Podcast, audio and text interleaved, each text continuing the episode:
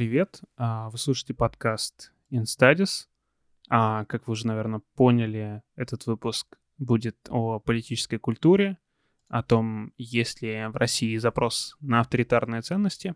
И этот выпуск мы записали незадолго до Нового года а, вместе с Арнольдом Хачатуровым и Артемом Земцовым. Это первый выпуск, который был записан дополнительно на видео. Я поставил телефон на штатив в одном из кабинетов редакции «Новой газеты», и получилась, в общем, мне кажется, вполне сносная картинка. Так что если вы хотите дополнительно посмотреть этот выпуск, а, ну или вообще хотите посмотреть этот выпуск на видео, то добро пожаловать на YouTube. Ссылка будет в описании. А, По содержанию аудио и видеоверсия, в общем, не отличаются. Пожалуйста, а, обязательно ставьте лайк, это очень важно. Подписывайтесь на канал в Телеграме, пишите отзывы, пишите мне в личку, если а, у вас есть какие-то претензии или пожелания. Это очень тоже а, приветствуется. И спасибо большое, что слушаете этот выпуск. И, а, пожалуй, на этом все. Можно переключаться на разговор. Ну что, а, в этот торжественный день, когда Верховный а, только что, только что закончил свою пресс-конференцию, мы будем обсуждать э, запрос на авторитаризм. Это, это на самом деле, не- мы, по-моему, не задумывали такого. Просто совпало. Я, я вообще только сегодня узнал, что у него будет конференция. Я тоже. Ты даже не отправлял запросов в этом году? Там, типа, пом- помогите. А ты отправлял? Конечно, как постоянно, как вместо Деда Мороза в декабре пишешь э, вопрос Путину. Традиции. Я даже не знаю. э, Тайный вы, Санта. вы бы хотели задать вопрос Путину? Нет, мне кажется, он очень предсказуемо Мне отвечает. даже нечего спросить. да. Ну вот если у тебя была такая возможность, ты бы не спрашивал. Это ты самый крутой респондент. Хороший вопрос. А, Может Ну, быть, он бы у меня что-то спросил. Ну, честно, ты бы хотел его спросить, там, я не знаю, вы считаете, что там нужна сильная рука или нет? Ну, я думаю, что он считает. Можно было вызвать на армрестлинг. Типа, и опровергнуть теорию сильной руки. Я думаю, что он считает точно, но я не считаю. Это проблема. Не знаю, но он э, на- настолько много говорил, что даже не знаю, что его спросить. Он, он же постоянно ссылается на 90-е, как, как не включишь, Да. хотя я не, не, каждый, не каждое его выступление смотрю, но каждый раз, когда включаю, там обязательно...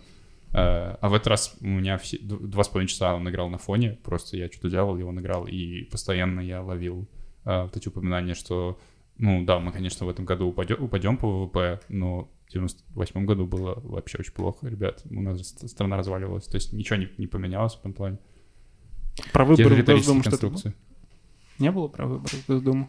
Я просто, я просто пропустил. Я а, вообще не смотрел ничего. А, Я- Ну, я- тогда я- не- у нас не получится обсудить. Мне И- попадалось какие-то картинки, да, что вот про 90-е, э, что там э, убивали людей, все бегали Да, абсолютно голыми. Да. То есть вот эта риторика в радикальном своем изводе э, с словами монеточки больше я...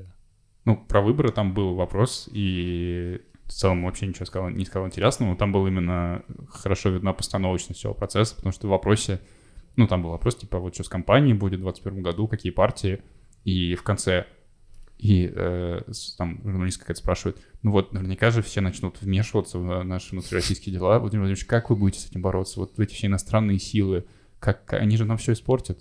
Как бы да, ну вот, то есть и, и- и он потом, конечно, говорил об этом. То, то есть, ну, вот это неприятно было. И, еще было смешно, когда про Магнитогорск тоже я, я, я запомнил момент, когда про их говорили, и там э, момент, когда э, типа какой-то завод, э, который там, э, значит, выбросы какие-то вредные э, э, делает, и Путин сказал, типа, надо разобраться. э, Какая-то журналистка об этом ска- сказала, Путин сказал, что надо разобраться, и спросил, как э, вот вы видите какой-то прогресс или нет в выбросах. Журналист сказал, начала как бы сдавать назад и говорить, что ну нет, все, все в целом не так уж плохо, мне кажется, они очень стараются, и вообще люди, которые говорят, что там э, э, смог, на самом деле это просто туман, то есть она сама начала как бы э, говорить, что... Это too much. Да, что вот то, что мы читаем в соцсетях, это все клевета, это люди просто не разобрались, и Путин такой, окей. Да, какие-то да, заинтриговали, я тоже хочу посмотреть. Надо. Мне кажется, в, этом году как пободрее было. Ну, то есть, э, во всяком случае, то, что я видел, какие-то сводки, они были, ну, по крайней мере, любопытными. А, окей, да, что-то мы долго уже про эту конференцию. А, надо сделать какое-то вступление. Да, сегодня будем говорить с... Сегодня снова будем вдвоем с Арнольдом Хачатуровым. Будем говорить про авторитарную руку с Артемом Земцовым, вообще про запрос на авторитаризм, про ценности и, и политическую культуру россиян. Вот, э, Артем э, политолог, собственно, недавно ты закончил аспирантуру. Аспирантуру, да. Да, как, как себя чувствуешь по этому поводу? А, ну, половинчато. То есть, с одной стороны, я закончил, с другой стороны, надо защитить диссер. То есть, это две разные истории. А, я... В общем, это... это, это в общем, я, я постараюсь победить. В общем, надо, для, для того, чтобы закончить аспирантуру и защититься, нужна сильная рука. Сильная рука нужна? Да, авторитаризм. Твой научник, я так понимаю. Э, научник и э, какой-то самоконтроль, да. Ну, какое-то насилие такое просвещенное. Ну, давай, расскажи вообще, как ты пришел к этой теме, а, как э, ты дошел до того, что тебе стало интересно именно это, именно политическая культура, а не, например, институты или что-нибудь еще. А, так, стоп. Пишем. Да-да-да. А, как я дошел до такой жизни? А, меня всегда интересовало, ну, какие-то феномены, если можно так сказать, политического сознания россиян, как уживаются совершенно противоположные какие-то установки, ценности в голове одного человека, одной социальной группы. Мне дико было интересно вот это сочетание каких-то несочетаемых элементов, а, как люди могут говорить о политике, их субъективные смыслы, мотивации в политике. И как-то этим занимаюсь, наверное, около четырех лет, может быть. И, ну, раньше был такой крен на изучение да, институтов, режимов, практик, процессов, но политическая культура дает э, такой взгляд, такая микрополитика, и она соединяется с макрополитикой, режимом, процессами, институтами. То есть это такое косвенное отражение политической системы. И по востребованности, устойчивости тех или иных ценностей, представлений мы можем лучше что-то понять о состоянии там, самого режима его динамики, может быть так. Кстати, извините, что опять про Путина, но он сегодня как раз поднимал эту тему политической культуры. Его спросили про какие-то внешние дела, и он сказал, что речь зашла про Киргизию, где постоянно случаются революции, mm-hmm. вы знаете, и там просто каждые три года президент либо сбегает, либо его сажают, либо еще что-нибудь происходит.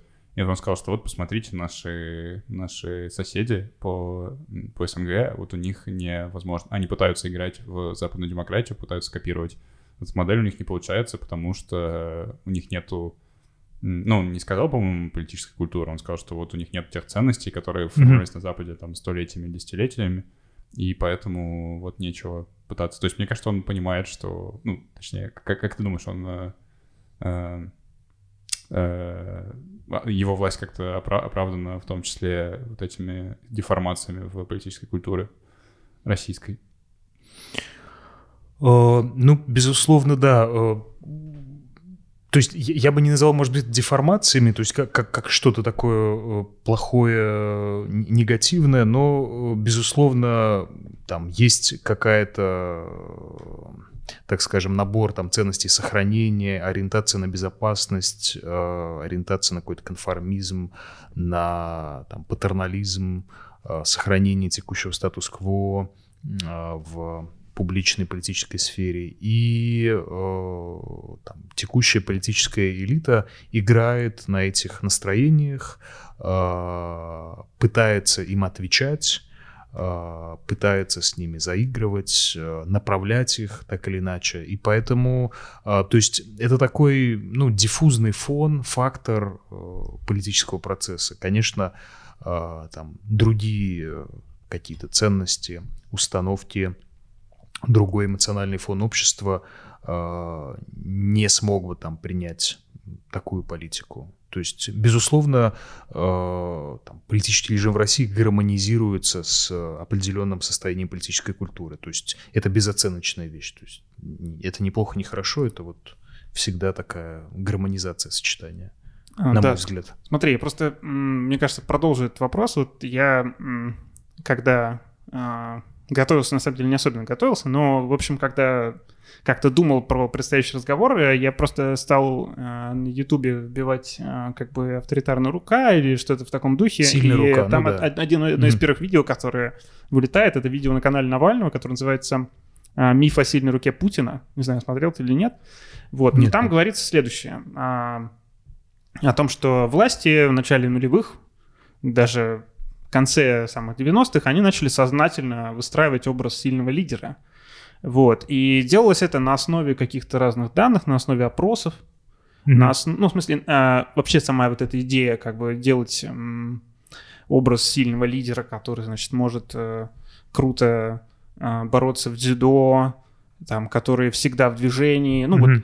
вот э, в этой статье, в этом видео как бы есть э, намек на то, что вот, ну, там был как бы какой-то материал в «Коммерсанте», который спрашивал про то, а, какие качества нужны а, лидеру России, да, кем бы мог быть, а, значит, лидер России, идеальный там, по-моему, Штирлиц и среди вариантов. Mm-hmm. Вот, и, и как бы анализируя все эти данные, как бы путинская команда, она решает вот сделать э, как бы образ Путина в соответствии вот с этим как бы запросом. Вот, и, соответственно, э, как бы если смотреть вот на вот такую логику, получается, что как бы в начале а, возникает запрос, и потом как бы э, вот этот образ Путина, он как бы удовлетворяет этому запросу.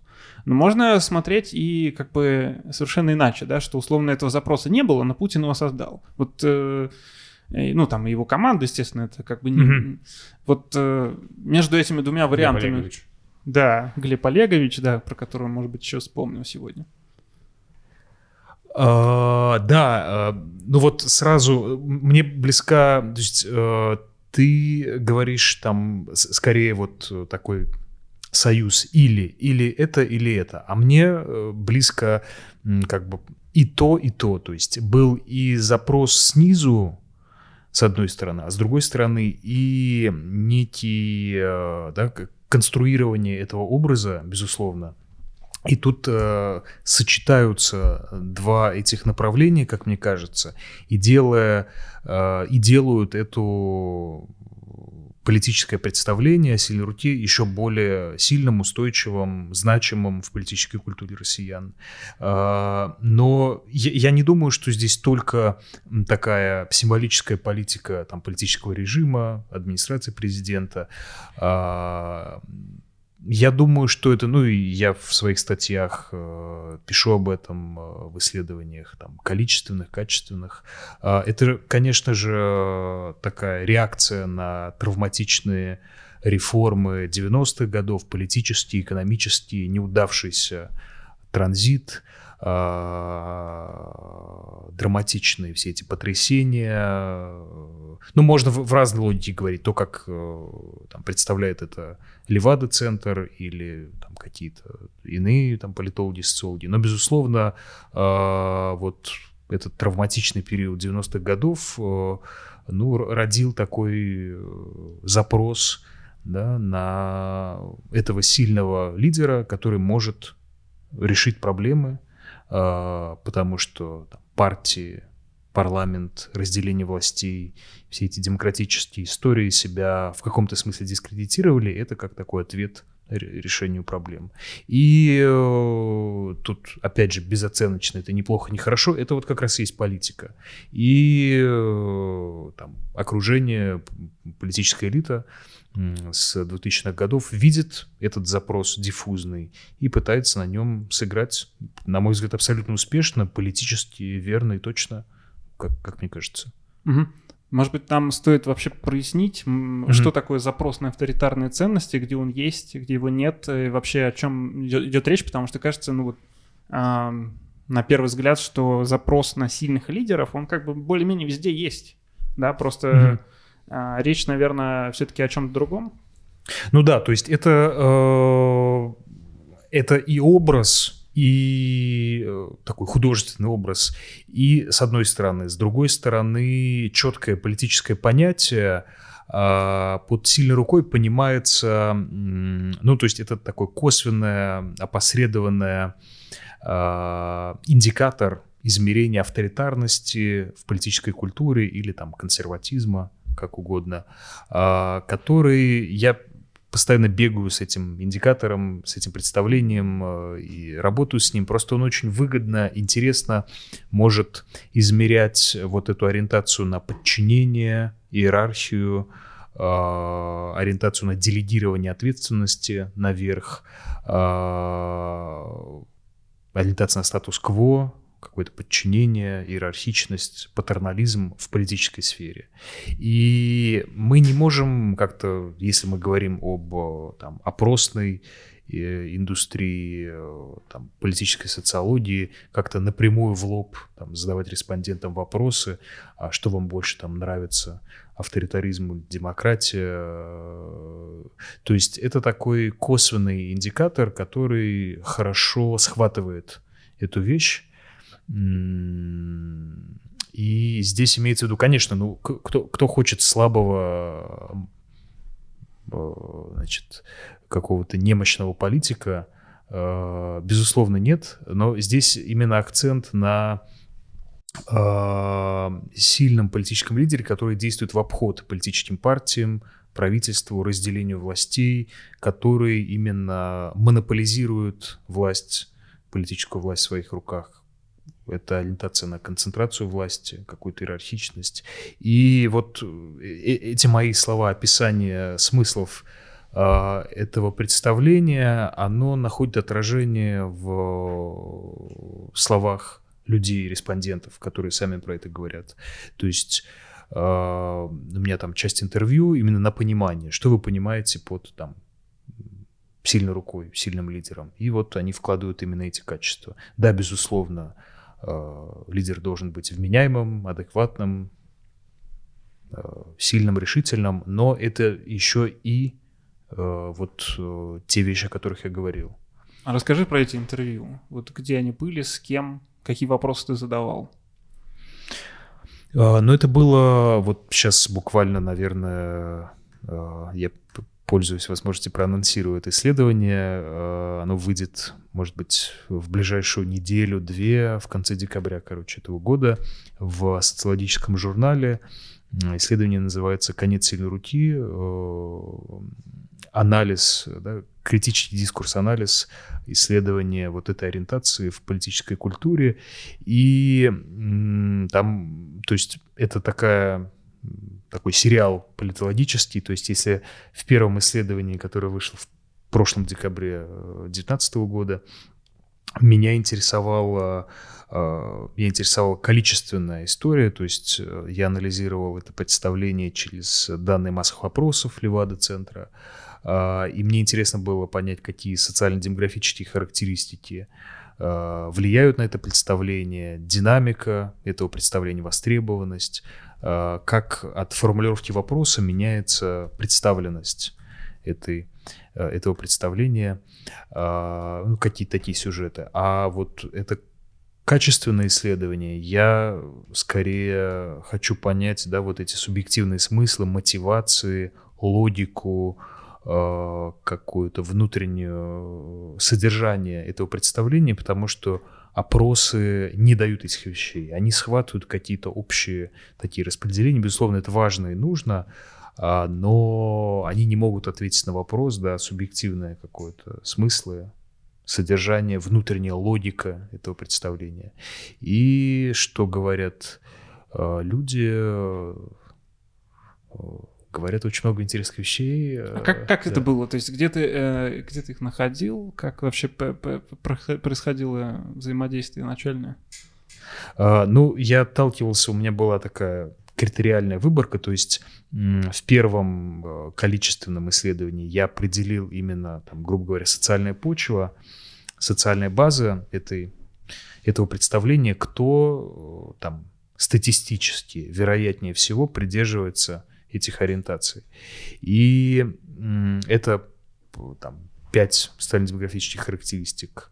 Пол мужчины и женщины не так важен, возраст там, от 55 лет и старше, образование там, среднее, среднеспециальное, э, город это в большей степени склонны поддерживать там, сильную руку, э, сельская местность, районные центры э, по э, доходу это доход ниже среднего, средний, э, и вот примерно такие социально-демографические характеристики, ну там я четко в исследовании прописываю, и вот у меня такая формируется по этим, по этому соцдему формируется вот э, примерно вот эта социальная группа, и я просто ехал в эти э, населенные пункты, сельская местность, районные центры.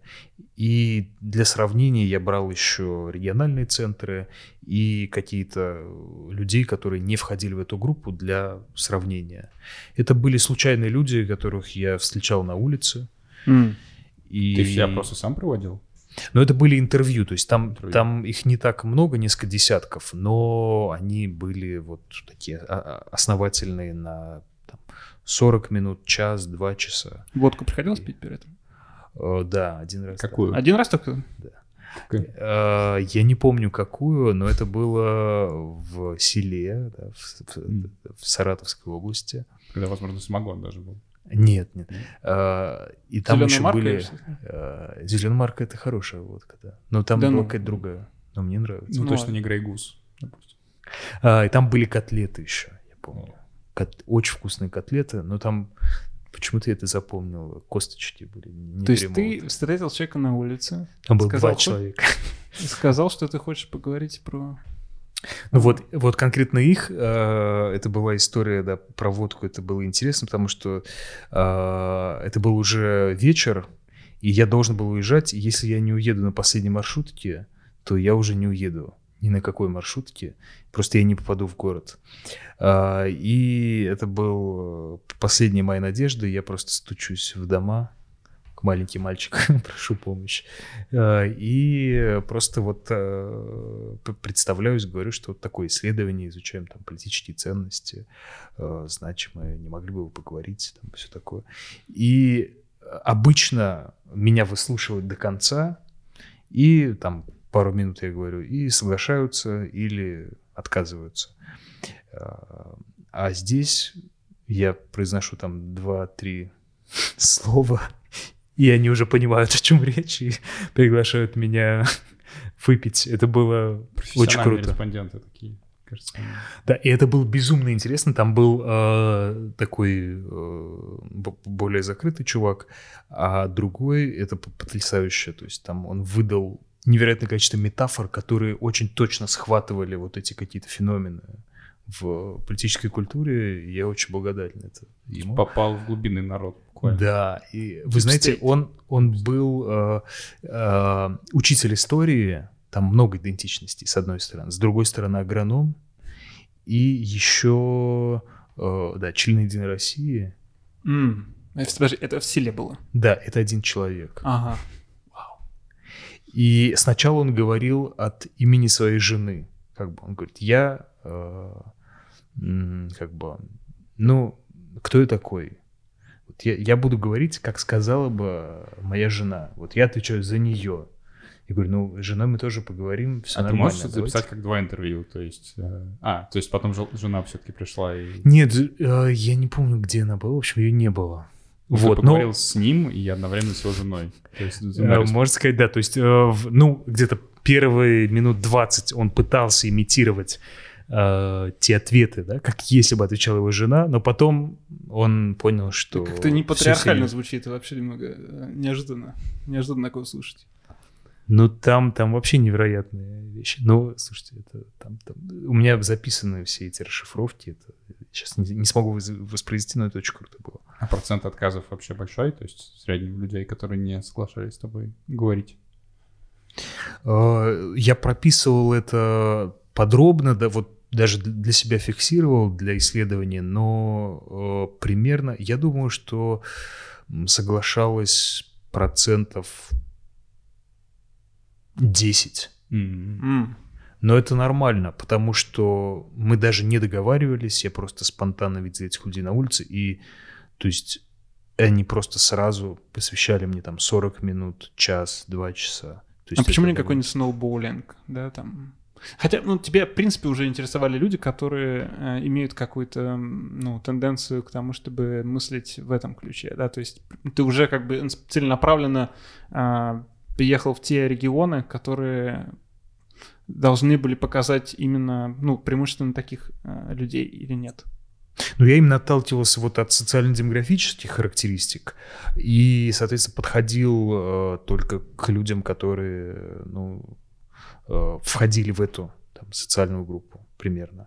Ну, естественно, я спрашивал, да, сколько им лет э, там, для себя, образование и так далее. Но региональная история мне, мне не очень важна была, потому что там, опять же, отталкиваясь от данных э, Левады количественных, от которых я иду, там не было особого разброса, то есть неважно, какой там федеральный округ, какая, какой регион, э, в целом там, востребованность этого представления была там одинаково высока. И, ну, я взял там два региона для удобства. Там Центральная Россия, Калужская область и Приволжский федеральный округ, там Саратовская область. И вот для сравнения просто. А вот я бы взял больше, но ресурсов не было. Это все мои денежки. Поэтому грантов э, пока, к сожалению, не было в этом исследовании. Все-таки интересно, вот э, какие вопросы ты задавал людям, которые соглашались с тобой поговорить, потому что ну вот э, первое, что мне приходит в голову, это вот известная как бы бродевистская критика опросов, но мне кажется, она в какой-то степени на интервью тоже может быть распространена о том, что даже если люди о чем-то не думают, они тебе, скорее всего, ответят, потому что ты их спросил, да. И если ты спрашиваешь, ну вот, а как насчет э, э, там сильной руки? Нужна ли русскому народу сильная рука? Mm-hmm. Вот, и, ну, я не говорю, что ты так спрашивал, просто было ли у тебя вот э, на этот счет какое-то сомнение о том, что, может быть, они вообще про это не думают, но ты как бы спрашиваешь, и они, ну, там, какие-то воспроизводят какие-то клише, которые они где-то слышали? Uh, да, я с этим согласен, и в каком-то смысле это тоже э, круто и интересно, потому что да, вот эти сюжеты в повседневном каком-то обиходе, они не очень далеко. Когда ты спрашиваешь, а, мне как раз интересно вот это воспроизведение обломков там элитарных дискурсов и как э, всяких там то, что транслируется с телевизора, с других медиа, и как э, они соединяются в речи респондентов, когда они не думают об этом. То есть как они воспроизводят вот эти штуки, и это по-своему интересно, да, если ты вот с такой призмой рассматриваешь. Э, а, да, я согласен с Бурдио. Э, ну, как-то это такая штука, да, безусловно, это были не закрытые вопросы, а открытые вопросы. И это было полуструктурированное интервью, то есть у меня были приблизительные темы, там восприятие политической сферы, а, политические ценности, значимые, незначимые, а, роль государства там, в политике, в экономике, в личной жизни, а, каким должен быть лидер страны, президент и так далее, какие-то такие истории. Но я старался убрать всякие а, ценностно нагруженные вещи. И я старался идти как-то очень, ну, плюралистично, именно от респондента. Если респондент идет в эту сторону, там, я иду за ним. А, и не навязываю ему вот какую-то св- свою композицию беседы. Если... И поэтому все интервью были, в общем-то, разные. Да? О, о сфере политического но вот я скорее шел, отталкивался от респондентов. Ну и вот, мне кажется, идеально, что я опираюсь на, э, наверное, знаете, Дмитрий Рогозин, социолог э, Шанинки, и э, вот по, по нему, да, блестящее интервью, это когда ты задал вопрос, и ты...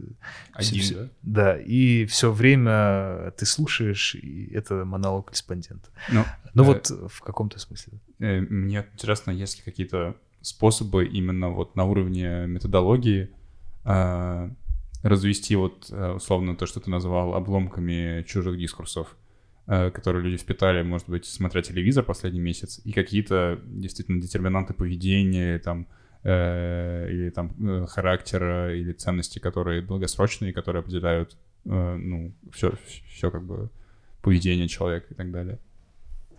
Можно ли это определить? Можно ли это да, определить и отделить? Потому что, ну, первое, если, если бы ты исследовал там, ну, пропаганду или какое-нибудь массовое сознание, тебя, может быть, интересовало, наоборот, больше вот эти штампы, а ты исследуешь именно какие-то э, ценности, которые как бы в ядре, видимо, идентичности, там, условно, какого-то поколения или какой-то группы россиян, и они, видимо, довольно устойчивые, то есть они передаются дальше. Это не то, что ты увидел по телевизору сегодня и завтра забыл. Вот, хотя, ну, в таких разговорах наверняка было и то, и другое, то есть и какие-то контингентные там вбросы типа из э, вечернего времени и то, что было нужно тебе. Вот как, как ты с этим работал? Ну, наверное, там, в широком смысле это какая-то методология критического дискурс-анализа, что ли. А, то есть я обращал внимание непосредственно в этом исследовании на контекст а, высказывания, да, где это говорится, когда это говорится, кто это говорит, всякие мостики, переходы между вот этими а, суждениями, как они соединяются – как э, соединяется такой декларативный уровень, что да, эта ценность важна, с локальным уровнем. То есть э, эта ценность как работает в вот конкретно там mm-hmm. в твоей жизни, в практиках, в твоем поведении, э, как соединяется вот этот э, ценностный уровень, декоративный что ли, с локальным. Э, ну пытался искать какие-то, да, вот э, противоречия, взаимосвязи э, вот в этих историях. Может, может быть так, если коротко.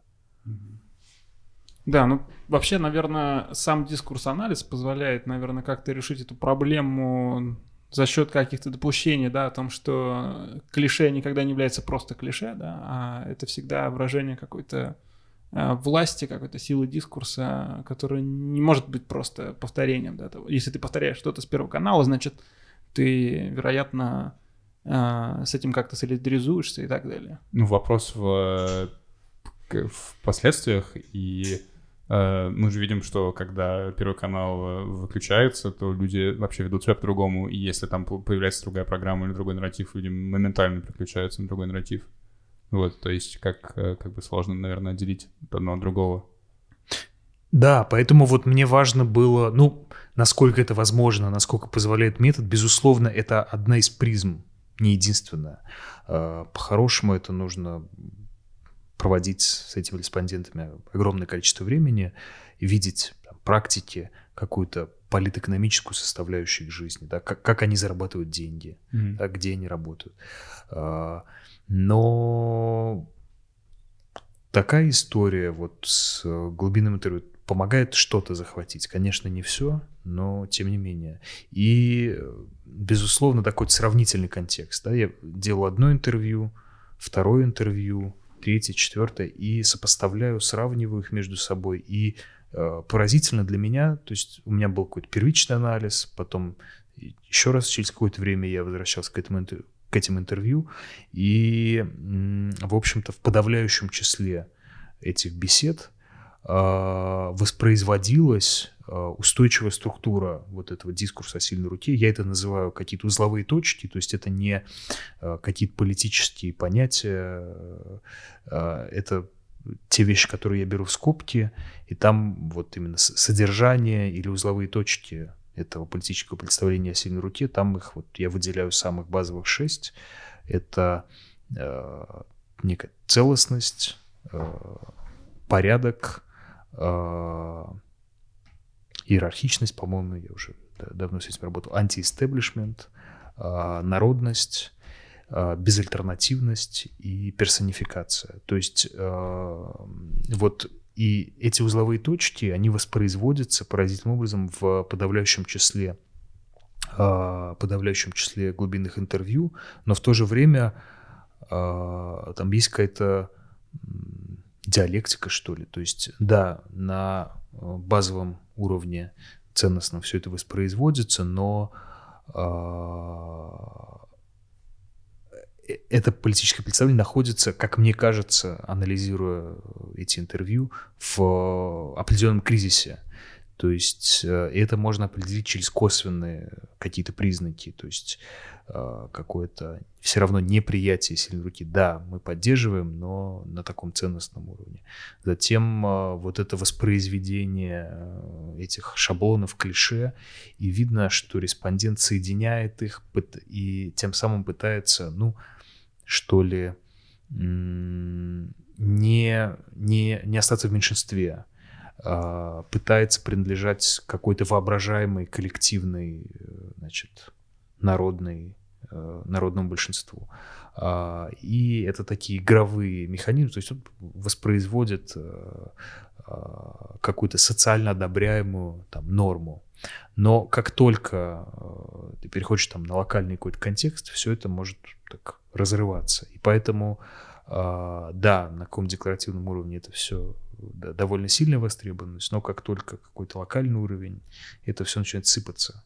Но тем не менее... Вот... А что ты имеешь в виду локальный уровень? Условно, вот мне как раз э, в голову пришел такой вопрос. Условно, вот если есть какой-то запрос на авторитарность в политической сфере, он должен или вообще будет ли он дублироваться на вот этом вот как на уровне каких-то локальных практик, я не знаю. Условно, если ты желаешь э, авторитарной политической культуры, то, наверное, ты хочешь, чтобы у тебя был авторитарный начальник, который тебе говорит, что делать, и вообще ты за ним как за... За каменной стеной. Да, за каменной стеной. Это другое. Это другое. А, Но ну, есть э, в основном американская традиция исследований, которая а, занимается именно связями разные сферы. Да, безусловно, авторитаризм работает там на политическом уровне, на уровне там личной жизни, вот, э, в трудовом коллективе. Извини, вот это про не... авторитарную личность э, Адорно тоже хотел сюда же вбросить. То есть есть какая-то в, твоей, в твоем исследовании есть ли связка между чертами характера, условно, и политическими предпочтениями?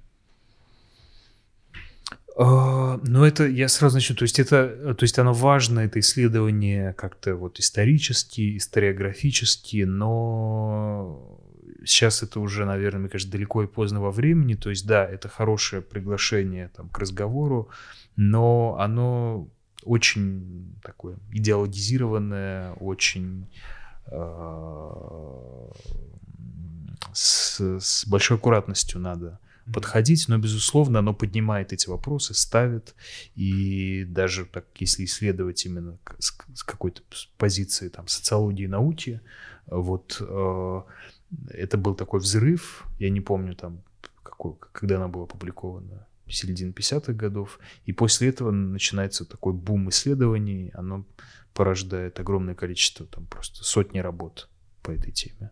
Но тебе кажется, что сейчас это уже слишком э, ангажированная, слишком идеологически заряженная работа? Почему, почему она не может быть релевантна, например, для того, чтобы понять эти вопросы про авторитарную личность, например? Mm, ну, то есть там уже изначально заложены какие-то базовые предпосылки, что вот есть, значит, хороший индивид, а. правильный, у него вот правильные установки, а есть вот такой вот ригидный, э, консервативный э, индивид, который склонен, э, там же у них было предпосылки выявить э, фашистские э, аттитюды, да, и потенциальную там ксенофобию, вот весь мрак и чернуху, и вот они этот мрак и чернуху там исследуют. Но так, мне кажется, нельзя. как ну, ты же сказал. Провокационный вопрос. А вот ты же тоже, ну, не домысливаешь, у тебя, понятно, более строгая методология, но ты же тоже как бы косвенно упрекаешь людей в том, что они вот такие патерналисты. Нет, я, я не упрекаю, ну точно. Ну, то есть ты это, ты это не проговариваешь, но разве это не следует из э, самого фрейминга? То есть когда ты говоришь, что э, в России люди консервативные, патерналисты, которые хотят сильной руки, э, ты, ты как бы, ну, обозначает, что это не э, ценностное суждение, а объек, ну, объективная какая-то социологическая э, репрезентация, тем не менее, это как сказать, что вот если это либеральная демократия, а это авторитарный режим, это же так или иначе Да, к сожалению, э, мы с этим сталкиваемся неизбежно. И есть вот, да, значит, демократический индивид, и он, значит, сосредоточение всего хорошего, замечательного и прекрасного. И есть, значит, авторитарный индивид, который не знает, который нерациональный, не знает, что хорошо, что плохо. Вот он любит Путина, я не знаю, и все такое. Но я всегда стараюсь говорить о каком-то континууме, то есть эм, о, ну, пропорции, что ли. Э, и вот как там всякие ценностные теории, мне близка сейчас э, концепция ценностей Шалома Шварца. И такая круговая схема, там есть 10 базовых ценностей, значит, э, универсализм, сохранение, безопасность и там целый спектр. И э, он говорит о том, что да, у каждого человека есть э, все эти ценности, но просто в разных соотношениях, в разных пропорциях, и весь замес как раз э, в пропорциях. И вот я делаю акцент на этом. Безусловно, нельзя как-то избежать всей этой истории с нагрузкой, с нагрузкой терминов, особенно сильная рука. Вот в российском контексте я об этом пишу, что это такой историосовский, очень такой э, нагруженный, сразу вспоминается какой-то Чадаев, еще что такое. Я очень mm. хорошо отношусь к Чадаеву, но... А напомни, у него, у него в этом смысле что было? Ну, там, там э, была не, не такая, как бы, не такое словосочетание, но там вот он писал тоже, это философические письма, я уже не помню, какое конкретно, но вот писал о том, что да, вот, а, о неком а, органическом природном запросе на а, сильного политического лидера, который отождествляется там с отцом некоторым. Угу. И, То есть ну, ты имеешь в виду, что есть какие-то достаточно глубокие корни в этом каком-то такой э, философии истории, что ли, да? Ну, да, и так, так получилось, что вот эта сильная рука, ее берут на, значит, э, на знамя и бегают с этим всем. Но вот в, в российском публичном каком-то дискурсе, академическом, политическом, это вот как метафора, как образ. А если мы берем, я вот для меня это было таким удивлением, открытием, какие-то, в основном это американские работы, то это сочетание используется без кавычек, и это именно э, такой, ну, довольно строгий политический термин из области исследования политической культуры, который исследует как раз косвенный запрос на авторитарные, это что ли, стиль это, правления. Это же law and order, да, то, что обычно обозначают закон и порядок, очень, мне кажется, часто встречается. Я не знаю, это, наверное, скорее такой публицистический оборот, но вот часто используются сторонники law and order. Там, словно ну да, может быть, да, близко, может быть, да, похоже. Ну там, там это э, я искал, когда работал э, литературу по этому направлению, там где-то около 10 аналогов просто. Э, там дословный strong hand, strong man leadership, э, strong leadership, ну, короче, очень много производных таких. Mm-hmm. Ну, в нем тоже такая публицистическая история присутствует. Но я не могу от этого отделаться, то есть это хороший индикатор, который косвенно меряет. Приходится писать, ну, все, все, все, что можно сделать, это какой-то э, представить свою методологию максимально прозрачно, как ты к этому пришел, как ты это сделал. То есть, да, это все ценностно нагружено, но я пытаюсь все это как-то прозрачно показать, э, все свои субъективные предпосылки. Хотел, если можно коротко еще спросить, а вот э, в чем все-таки различие э, похожих э, кон- концептов в других э, традициях, точнее, ну, не применительно к России, э, когда там, не знаю, немцы или французы просят сильного лидера, у них же тоже это распространено, и они прям похоже это называют, Макрон там или Меркель, это, очевидно, сильные лидеры. А, в, чем, в, чем, в чем разница этих понятий применима к, ко Франции, например, к России? Uh, ну, там uh, это скорее, да, то есть они действительно считают, что там решительный, сильный политик, профессиональный и так далее. Но вот э, те социологические вопросы, индикаторы, которые меряют эту историю, там еще закладывается да, э, некая приемлемость желательно сильного лидера, который действует в обход закону, в обход партиям, правительству, разделению властей.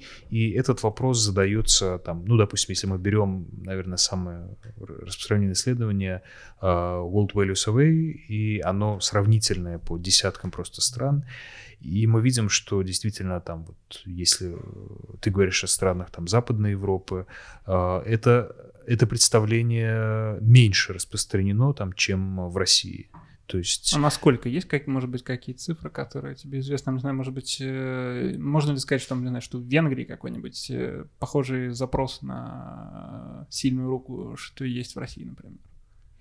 Uh, ну вот по, если там восточная, западная Европа, в России это самые высокие показатели, там они ниже, чем в Ливаде, но это где-то последняя волна. Сейчас вышла вот последняя волна, какая-то восьмая, что ли, я уже путаю, седьмая.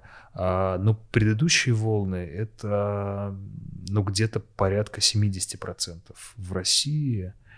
И... А там это, это, это вопрос, э, не, группа вопросов, да, какая-то? К сожалению, один вопрос. Один То вопрос. есть там э, Э, там раздел по политическим ценностям, и там вот mm. приемлемость, там желательность разных режимов, э, всякие вопросы, которые так или иначе измеряют там э, политическое доверие каким-то институтам, практикам, органам.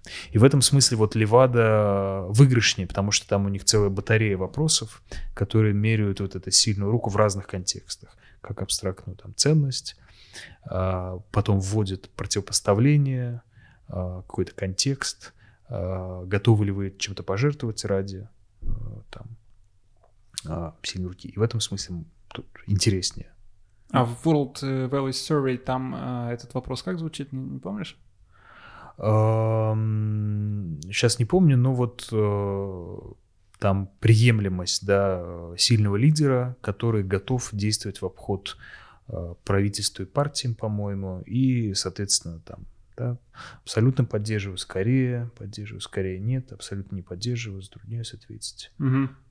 Кажется, что в России у этого термина есть какое-то экзистенциальное измерение, в смысле, что нужна сильная рука, иначе ну, да. страна развалится, и мы вообще да. перестанем существовать, а в каком-нибудь какой-нибудь да, в Венгрии или в Соединенных Штатах сильная рука там Трампа — это его готовность э, осушить Вашингтонское болото или там действовать за рамками бюрократии, mm-hmm. или там не давать коррупци- коррупционным или, или просто финансовому истеблишменту блокировать твои решения. Вот это вот как, как бы разные какие-то смыслы совсем. Ну, да. Хотя у Путина тоже есть вот эта история, потому что он сильная рука, что, во-первых, он э, как бы установил law and order в России, а во-вторых, он еще и на прямой линии иногда там чинит какие-нибудь э, дома, mm-hmm. там указывает, что надо газ подвести. То есть это тоже, что он действует поверх э, бюрократии.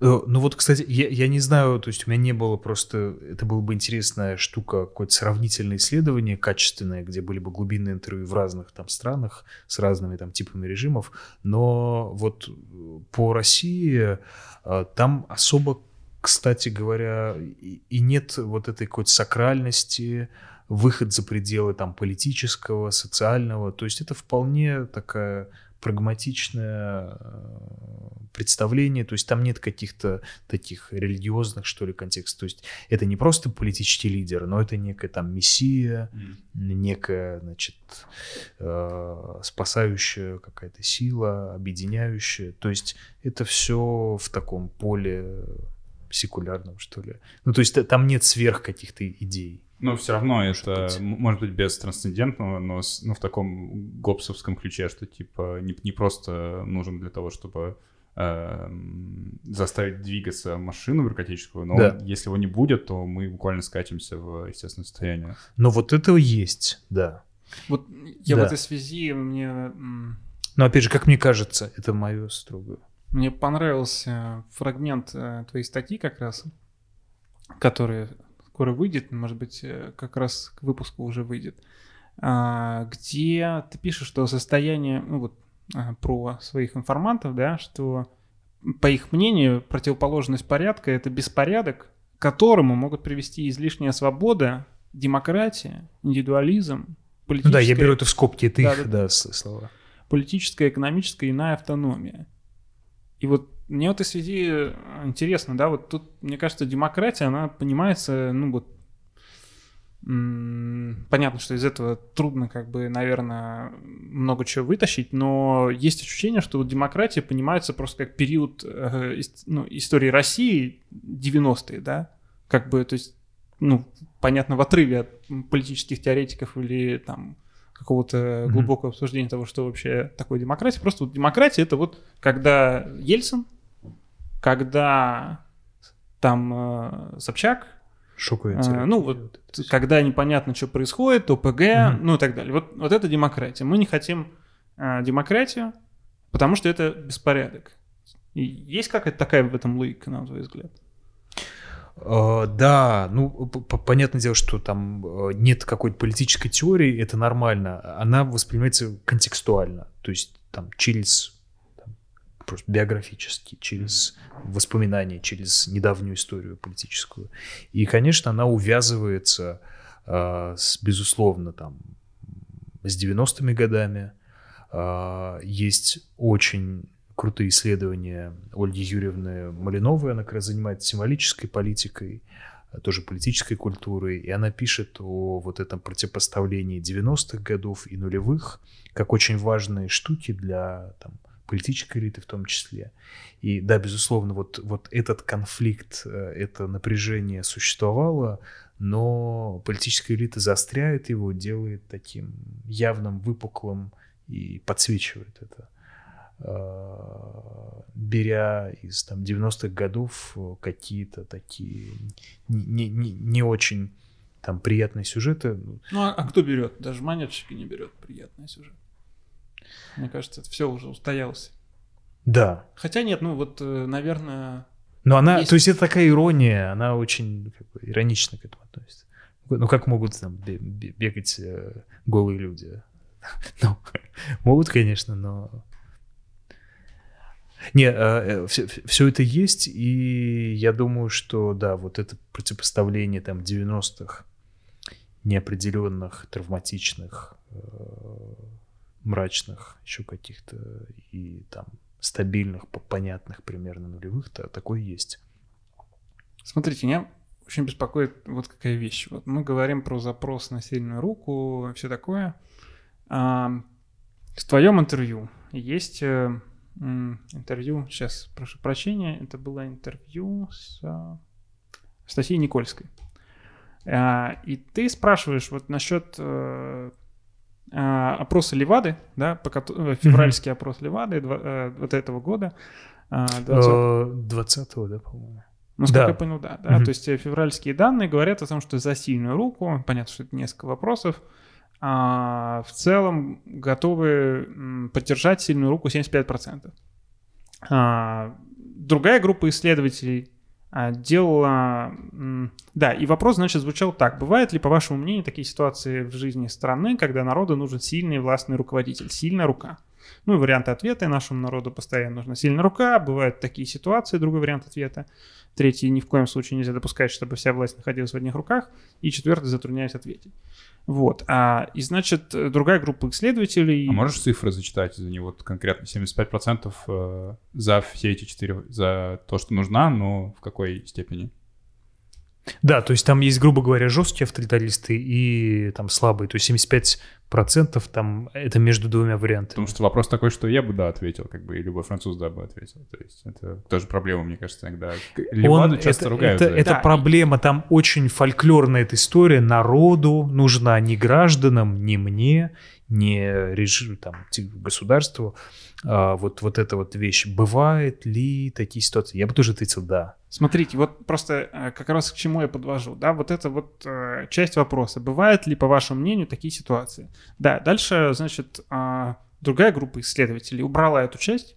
Бывают ли, по вашему мнению, такие ситуации? И оставили просто, как вы считаете, нужна ли нашему народу сильная рука? А, Это Никольская как раз, да. Да-да-да. И а, все варианты ответа такие же. Но в результате за сильную руку выступило уже 36%, а не 75%. А, и получается, что, в общем, вот это вот э, кусок, да, бывают ли такие ситуации в жизни страны, он настолько меняет вообще всю эту картину. И не очень понятно, что с этим делать. И вот, ну вот как, э, не знаю, нам сейчас оценить вот реальный запрос на сильную руку. Вот, может быть, не э, какое-то, ну вот, твое личное мнение вот от разговора с людьми, от там количественных данных, которые ты исследовал. Mm-hmm. Потому что хочется, не знаю, надеть условно такой костюм Григория Юдина и сказать, ну, подождите, вот мы сейчас а, переключим программы на телеке, да, поставим там других совершенно людей, да, там уберем цензуру на пару дней, и мы увидим, что эти цифры просто разлетятся в пух и прах, и вы обнаружите, что никакой на самом деле э, ну, весь этот deep state, о котором мы так все много говорим, на самом деле не, не такой уж и deep. Понимаешь, да? Да, да, да. Ну вот по первому сюжету по вопросу э, там немножко э, методологические претензии, там не, это несоразмерная история. То есть если Левада там брали действительно репрезентативный опрос, то есть это, ну, то есть э, там, 1600 человек и больше, э, это разные да, социальные группы россиян, которые действительно как бы пропорции присутствуют вот э, в России сейчас. И это строгость там кодировки и так далее, то э, вот группа Белановского, Никольской и авторов, у них онлайн-опрос был, и там, мне кажется, я сейчас точно не берусь э, судить, но там было меньше людей. И э, ну, самая главная претензия в том, что он э, не репрезентативный, в том, что это просто отдельные э, группы людей, которые читали ее блог, их блог, которых они смогли найти. Ну, то есть это немножко несоразмерные позиции, поэтому э, сложно сказать. А по поводу, да, еще раз, э, вот формулировок, это очень важно, и Левада, у них есть замечательное число, много вопросов, которые, ну, нормально сделаны, сформулированы, но есть вот с такими заходами, фольклором, каким-то историософией, и это очень сильно преломляет, э, преломляет э, историю. Но поэтому вот мой акцент исследования, который был в прошлом году, там было пять этих индикаторов, и я сопоставлял их в разный уровень. То есть в одном индикаторе у нас 75%. Как только мы включаем, готовы ли вы, э, там, я уже не помню точно формулировку, э, э, пожертвовать там своими гражданскими, там, политическими свободами ради там, стабильности, там, сильной руки, эти показатели падают. И в зависимости от формулировки вопроса, там, если смотреть по последним годам, то действительно запрос на сильную руку может там достигать э, там, около 50%, если мы меняем формулировки. То есть это все может колебаться до четверти. Поэтому я как раз пишу, э, очень важный контекст. На каком-то ценностном уровне, фольклорном, да, что ли, вот примите этот вопрос. Ну да, бывают такие. Вот наш народ есть такой. Конечно, бывает все. Но как только мы какой-то помещаем в локальный контекст, э, противопоставление какое-то добавляем, э, персонификацию, не просто сильная рука, а в образе там Владимира Путина, текущего президента, то эти показатели могут падать. А по поводу, да, вот Григория Юдина, я с симпатией отношусь там к его Нет, позициям. Сейчас вообще да. не про Григория Юдина, а просто в данном случае про аргумент, я, который да, мне да, в целом да, аргумент, симпатичен, да. который я да. вот от него, во всяком случае, слышал. Я абсолютно это разделяю. Я как раз вот э, и в статье э, прошлого года и в этой статье, в этом исследовании, которое выйдет в своем журнале вот, в конце декабря, пытаюсь показать, что э, тут есть очень мощнейшее напряжение, конфликт. Э, с одной стороны, мы видим там в дискурсе вот это воспроизведение устойчивое всех этих узловых точек, э, смыслов сильной руки э, у подавляющего числа респондентов. С другой стороны, а, они очень критично к этому всему относятся. И я стараюсь показать через какие-то косвенные истории, что они не принимают э, вот это представление, с одной стороны, разделяют на каком-то ценностном уровне идейном. С другой стороны, относится к нему в высшей степени критично. А, это свидетельство многих вещей. А, с одной стороны, такой политический романтизм, с другой стороны, это такое угадывание, заигрывание там с респондентом, угадывание социальной какой-то нормы с другой стороны, ну, а можешь конкретные вот эти точки противоречия перечислить, когда вот э, вроде бы установки на сильную руку, а на, на практике ты показываешь, что нет, что это что-то необязательное? Ну, вот, да, переключение какого-то контекста, там, как только респондент говорит, там, ну да, конечно, там, внешняя политика, там, здорово, значит, общий курс, там, какая-то историческая перспектива, да. Но как только речь идет там о подъезде, о рабочих местах, о состоянии там его города, он довольно там, критично может относиться. И э, есть параллельно вот такая сложная, многослойная какая-то картина, которая в, в головах у одних и тех же людей. А, параллельно с этим существует противоположный какой-то антиавторитарный запрос. Он очень фрагментарно выражен, но это запрос на какую-то открытость, как, а, не знаю, а, они называют это открытостью, но это такая да, готовность, может быть, к политическим переменам, это готовность к какой-то кооперации, к э, независимости, к новым политическим силам, лидерам.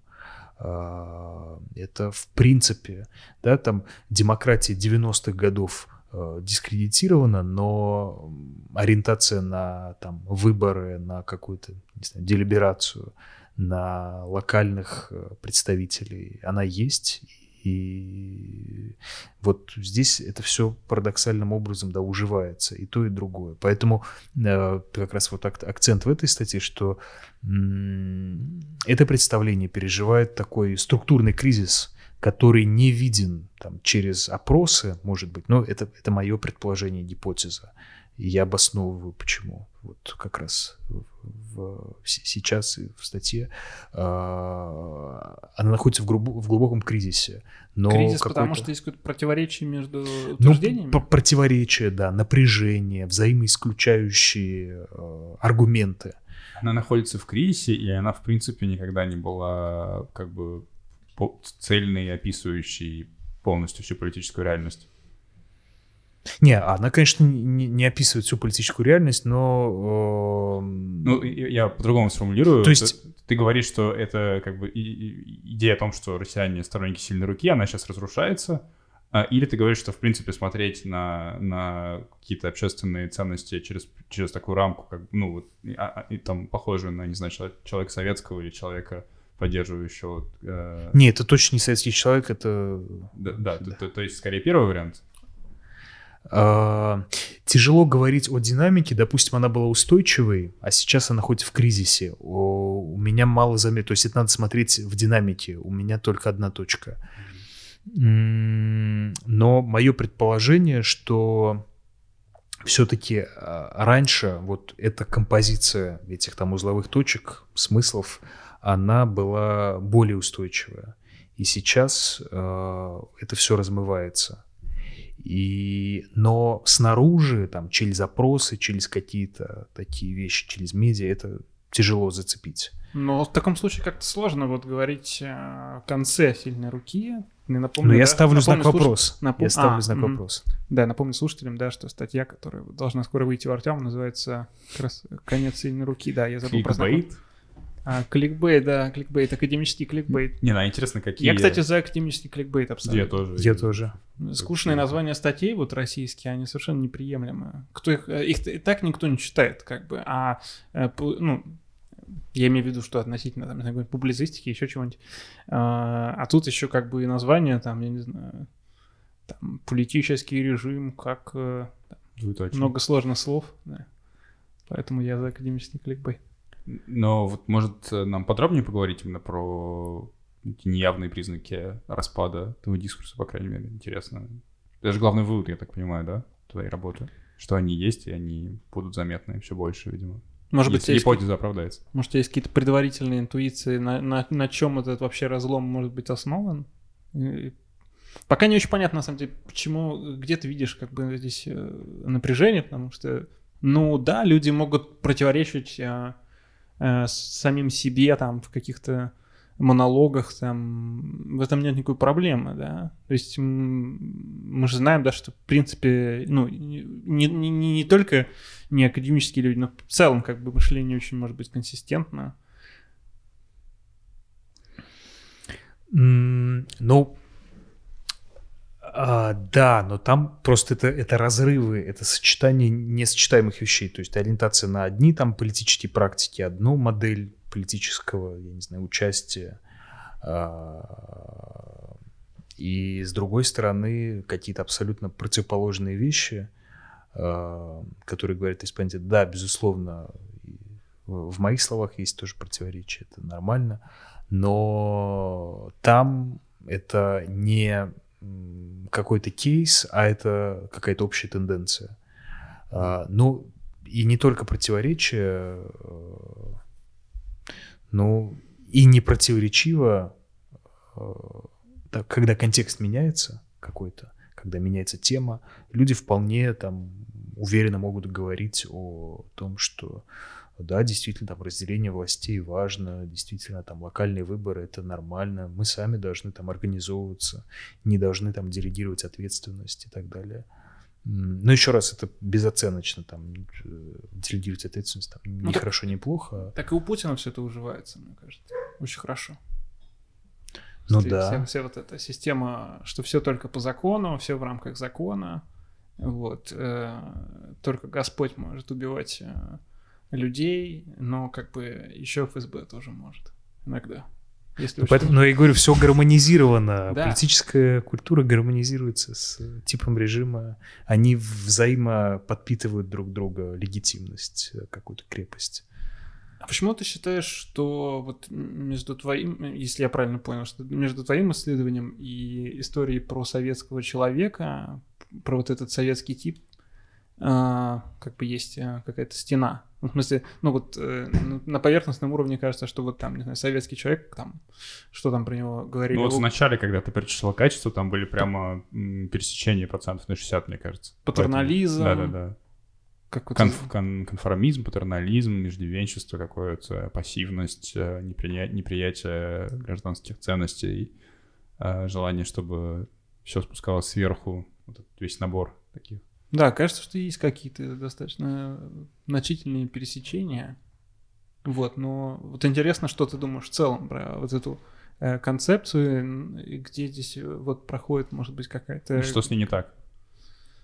Ну, это, да, отдельная э, тема, мне кажется, тема отдельного подкаста, но а, есть, э, раз уж мы говорим о статьях, вот прекрасно, я думаю, вы тоже, может быть, читали а, для слушателей и зрителей м, исследование Алексея Титкова «Призраки советского человека», по-моему, опубликованного в «Социологии власти», где он разбирает очень хорошо историю этого концепта, не знаю, какое-то содержание, но какие-то главные мои претензии к этой истории — это целое, целый комплекс исследований, статей, не только монография «Советский простой человек». Давай напомним, А. да, что это вообще концепция Леват, да, по-моему? Да, это... Самого Левады. Ну, Ле- Левады и его э, коллег э, Льва Дмитриевича Гудкова, э, Левинсона, Дубина, Зоркой. Я еще раз очень хорошо отношусь ко всем авторам, и это огромные... э, Они мне помощь оказывали в данных и так далее. Мы сейчас Но- про концепцию, не, не Да, не про... Но э, би- би- а, как бы э, говоря о концепции, что она очень такая политизированная, и в ней эм, очень такое, я не знаю, она больше говорит, э, может быть, о состоянии эм, политическом сознании э, вот э, той постсоветской интеллигенции, чем о самих э, там россиянах. В смысле, что там условно каким-то советским диссидентам было как бы понятное, вот понятное, как бы схема это то, что вот есть э, люди, которые просто вот поколениями воспитаны на коллективизм, конформизм и так далее, и этим можно объяснять как бы очень много вещей в этом смысле, что есть какой-то э, запрос социальной группы на такого рода объяснение. Ну, то есть это, это вот э, скорее, может быть, состояние, э, тоже вот я сошлюсь, вот «Отрицательная революция», книжка Артемия Магуна, которая очень хорошо схватывает э, эту историю. Э, это вот такая меланхолия, что ли, э, интеллигенции, там, публичных интеллектуалов, э, уход в какое-то там отрицание, негативизм, казалось бы, а, политические свободы, экономические свободы, огромное там окно возможностей, но вот э, а, очень специфическое описание э, граждан Новой России, именно население, не граждан. И, э, ну, такая немножко позиция э, колониальная, что ли, мне это не очень близко. Ну и э, сам этот концепт, там, простой советский человек или советский человек, э, Homo советикус, э, там проблемы с какой-то концептуализацией, то есть что это за характеристики. В одной работе это 10 штук, в другой 5 в четвертый 8, в восьмой 7. То есть это такая очень плавающая история, и социологи говорят о том, что вот есть такой набор вещей, ну, давайте проведем какой-то факторный анализ и посмотрим. Там, если вы говорите, что это такой устойчивый комплекс, то значит эти характеристики должны быть как-то, ну, связаны между собой а они не очень-то связаны, и там не то, что связаны, то есть мы, это, мы этого не знаем, то есть таких исследований как бы не проводилось, хотя у них есть все данные, это все очень размыто. И э, там как бы очень много, опять же, при всем уважении, очень много каких-то морально-этических суждений, которые не всегда отталкиваются, как правило, не всегда отталкиваются от данных. У нас есть там вопрос о политическом доверии, я не знаю, полиции, кому угодно. И на нескольких цифрах строится целая, значит, аргументация, что нам характерен какой-то вот э, тоталитарный аффект.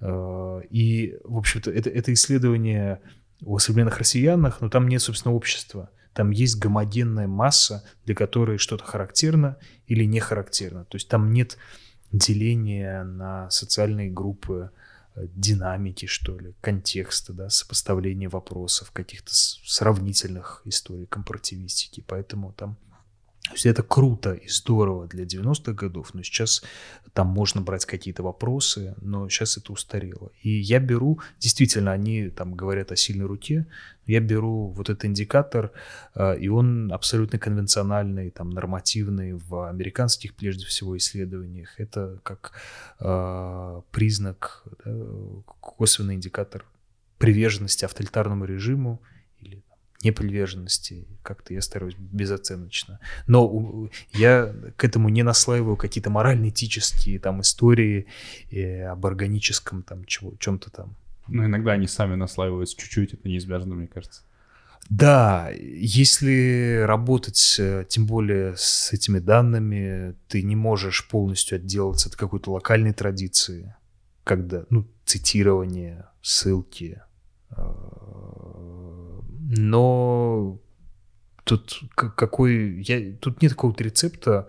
Мне, мне кажется, главное, может быть, ну, опрозрачнить всю твою там методологию вот, и показать вот, набор твоих субъективных каких-то заходов, э, с которыми ты там, не знаю, борешься, не борешься, но просто это и ограничение. У нас нет, э, как бы я с удовольствием брал бы еще какие-то данные смотрел, но Левада-центр там при, всей, при всех нападках это единственная организация, которая э, задает вот эти вопросы, которые мне в большей степени интересны. Э, на протяжении 30 лет других таких центров открытых данных просто нет, к сожалению. В, в идеале там для там, 145 миллионов человек в России э, и одна организация, которая что-то делает, там пытается делать с данными. Это ужасно. А с чем это связано? Э, нет запроса на подобные Опросы? Почему мы все время говорим Левада, Левада, Левада в целом? Почему не появляется еще что-нибудь? Ох, сейчас мы про в целом и фом будем говорить. Там это вообще такое, Я- такое болото. А, кстати, Я даже было. не знаю, что там происходит. Я знаю, что там ничего хорошего.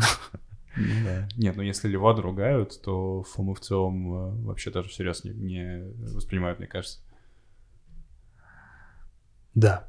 Ну, ну, то есть, когда они, когда они условно меняют методологию там на следующий день после замечания Пескова в таком духе, то есть это там просто, по-моему, не скрывается даже аффилиация и ангажированность какая-то. Ну, на- насколько я знаю, да, но там э, По политическим темам. по просто, да, это э, там э, работодатель в России в большинстве своем это государство, и э, какие-то, если это политические исследования, то, как правило, это заказывают какие-то министерства, департаменты, администрации и так далее. И это просто, ну, так получилось, что большие государственные подряды, они в них работают. Ну, и, соответственно, работа, ну, такое коммерческое исследование для, для Да, да, государства. заказчика, да. Да, обычная история. То есть, э, если какой-то там, не знаю, кто-то исследует памперсы и делает, э, под, как бы меняет индикаторы под запрос компании, кто-то делает для каких-то министерств. Ну, Кто-то памперсы продает, кто-то поправки к Конституции. Ну может, может быть. Ну, в общем, там нет, я хочу сказать, что там есть много и заказов государственных, и частных. Там э, они делают какие-то коммерческие исследования, там, опять же, маркетинговые, э, там, не знаю, медиа-исследования, исследования потребления. Просто так получилось.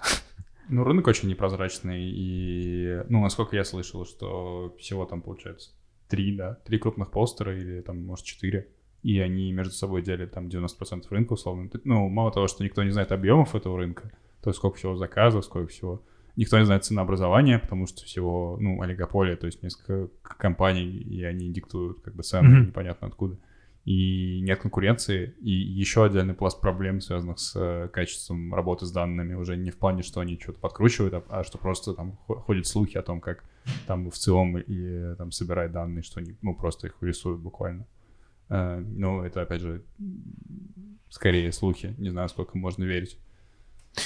Ну, есть конкуренция точно вот какая-то коммерческая история, да, если это э, рынок, если это какие-то, не знаю, товары, исследования, что-то такого. А если это какие-то академические исследования, то это Или буквально... политические такие, Ну, да, социально-политические. полити- социально-политические, академические исследования, то это вообще штучная история. опросы общественного мнения, Ну то да, есть да. маркетинговые.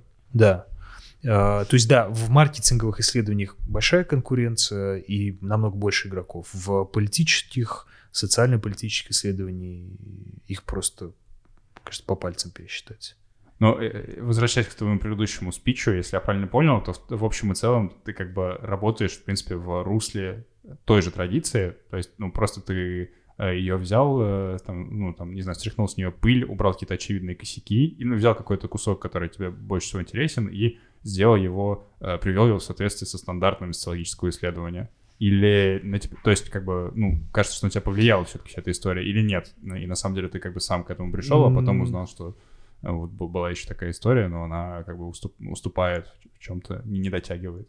Я по-другому понял. Не, на можно. меня, на меня очень, ну, тут э, нет никакого, нет никакой тайны. Раньше это прям бомбануло. Очень круто было. Там лет шесть, наверное, назад, когда я читал этот текст, я такой, вау, круто. Про Homo Советикус. Да, вот это обличительная правда. Вот это просто правда матка. Вот это прямо... Это про нас, это про, Мгм. про, про русский народ. А, а- но это такие, мне кажется, юношеские аффекты. а, и я читал это как художественную литературу.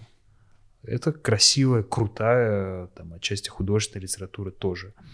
Но это не очень академические, конечно. И скорее там в своих исследованиях я опираюсь больше, отталкиваюсь от каких-то ценностных теорий. Мне ближе, конечно, сейчас там исследование Шалома Шварца, а, это вот исследование European Social а, исследование Кристиана Вельцеля, да, Который с Рональда Ринглхарта. Ну да. Ну да, вот. э, То есть я скорее ориентируюсь на какие-то, ну, более нормативные, что ли, ценностные теории, от них отталкиваюсь.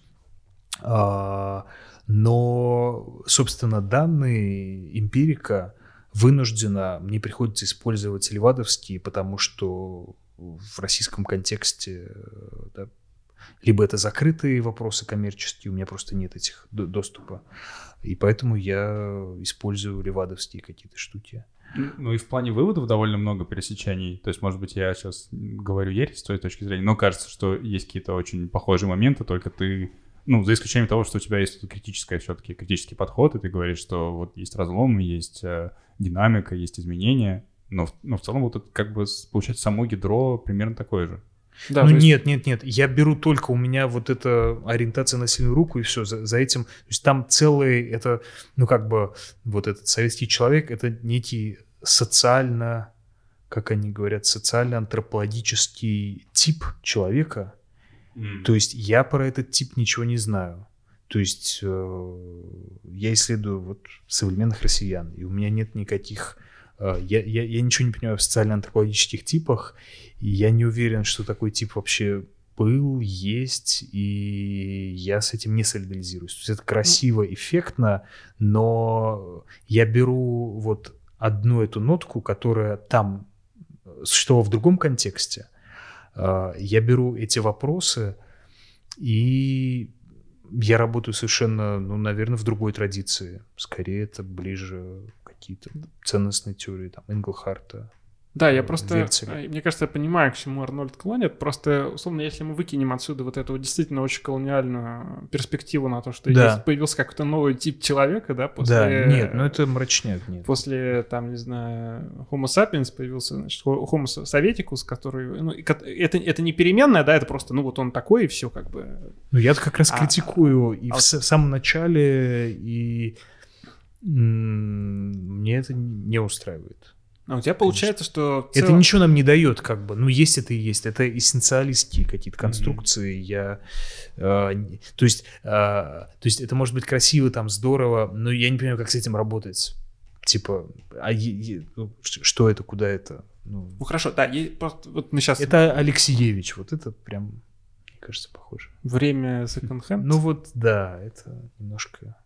Окей, да, ну вот э, мы откинули это все, там э, Алексеевич, художественная литература и так далее. Но если говорить на уровне, там, не знаю, каких-то выводов и характеристик, то они действительно оказываются похожими, да, там жесткость, э, э персонификация, э, жесткий стиль управления.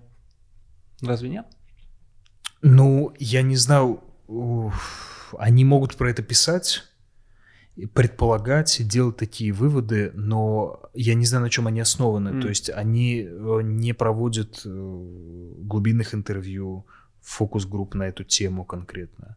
То есть э, за этим не стоит. Это такая подмена красивая. Я mm. не знаю, что там есть. Э, но я как раз хочу показать, что есть там ориентация на вот все эти узловые точки, о которых я говорил. А, но это содержание именно вот этого представления. Это не какой-то социально-антропологический тип. Угу. То есть это не константа, боже упаси. Эти вещи находятся в постоянной динамике, контексте, они меняются, и то есть нет никакой определенности, какой-то объективности, безысходности. Там, я помню, еще был, был, э, был важный поинт про коллективизм, э, в этой Не, ну это, это абсолютно же...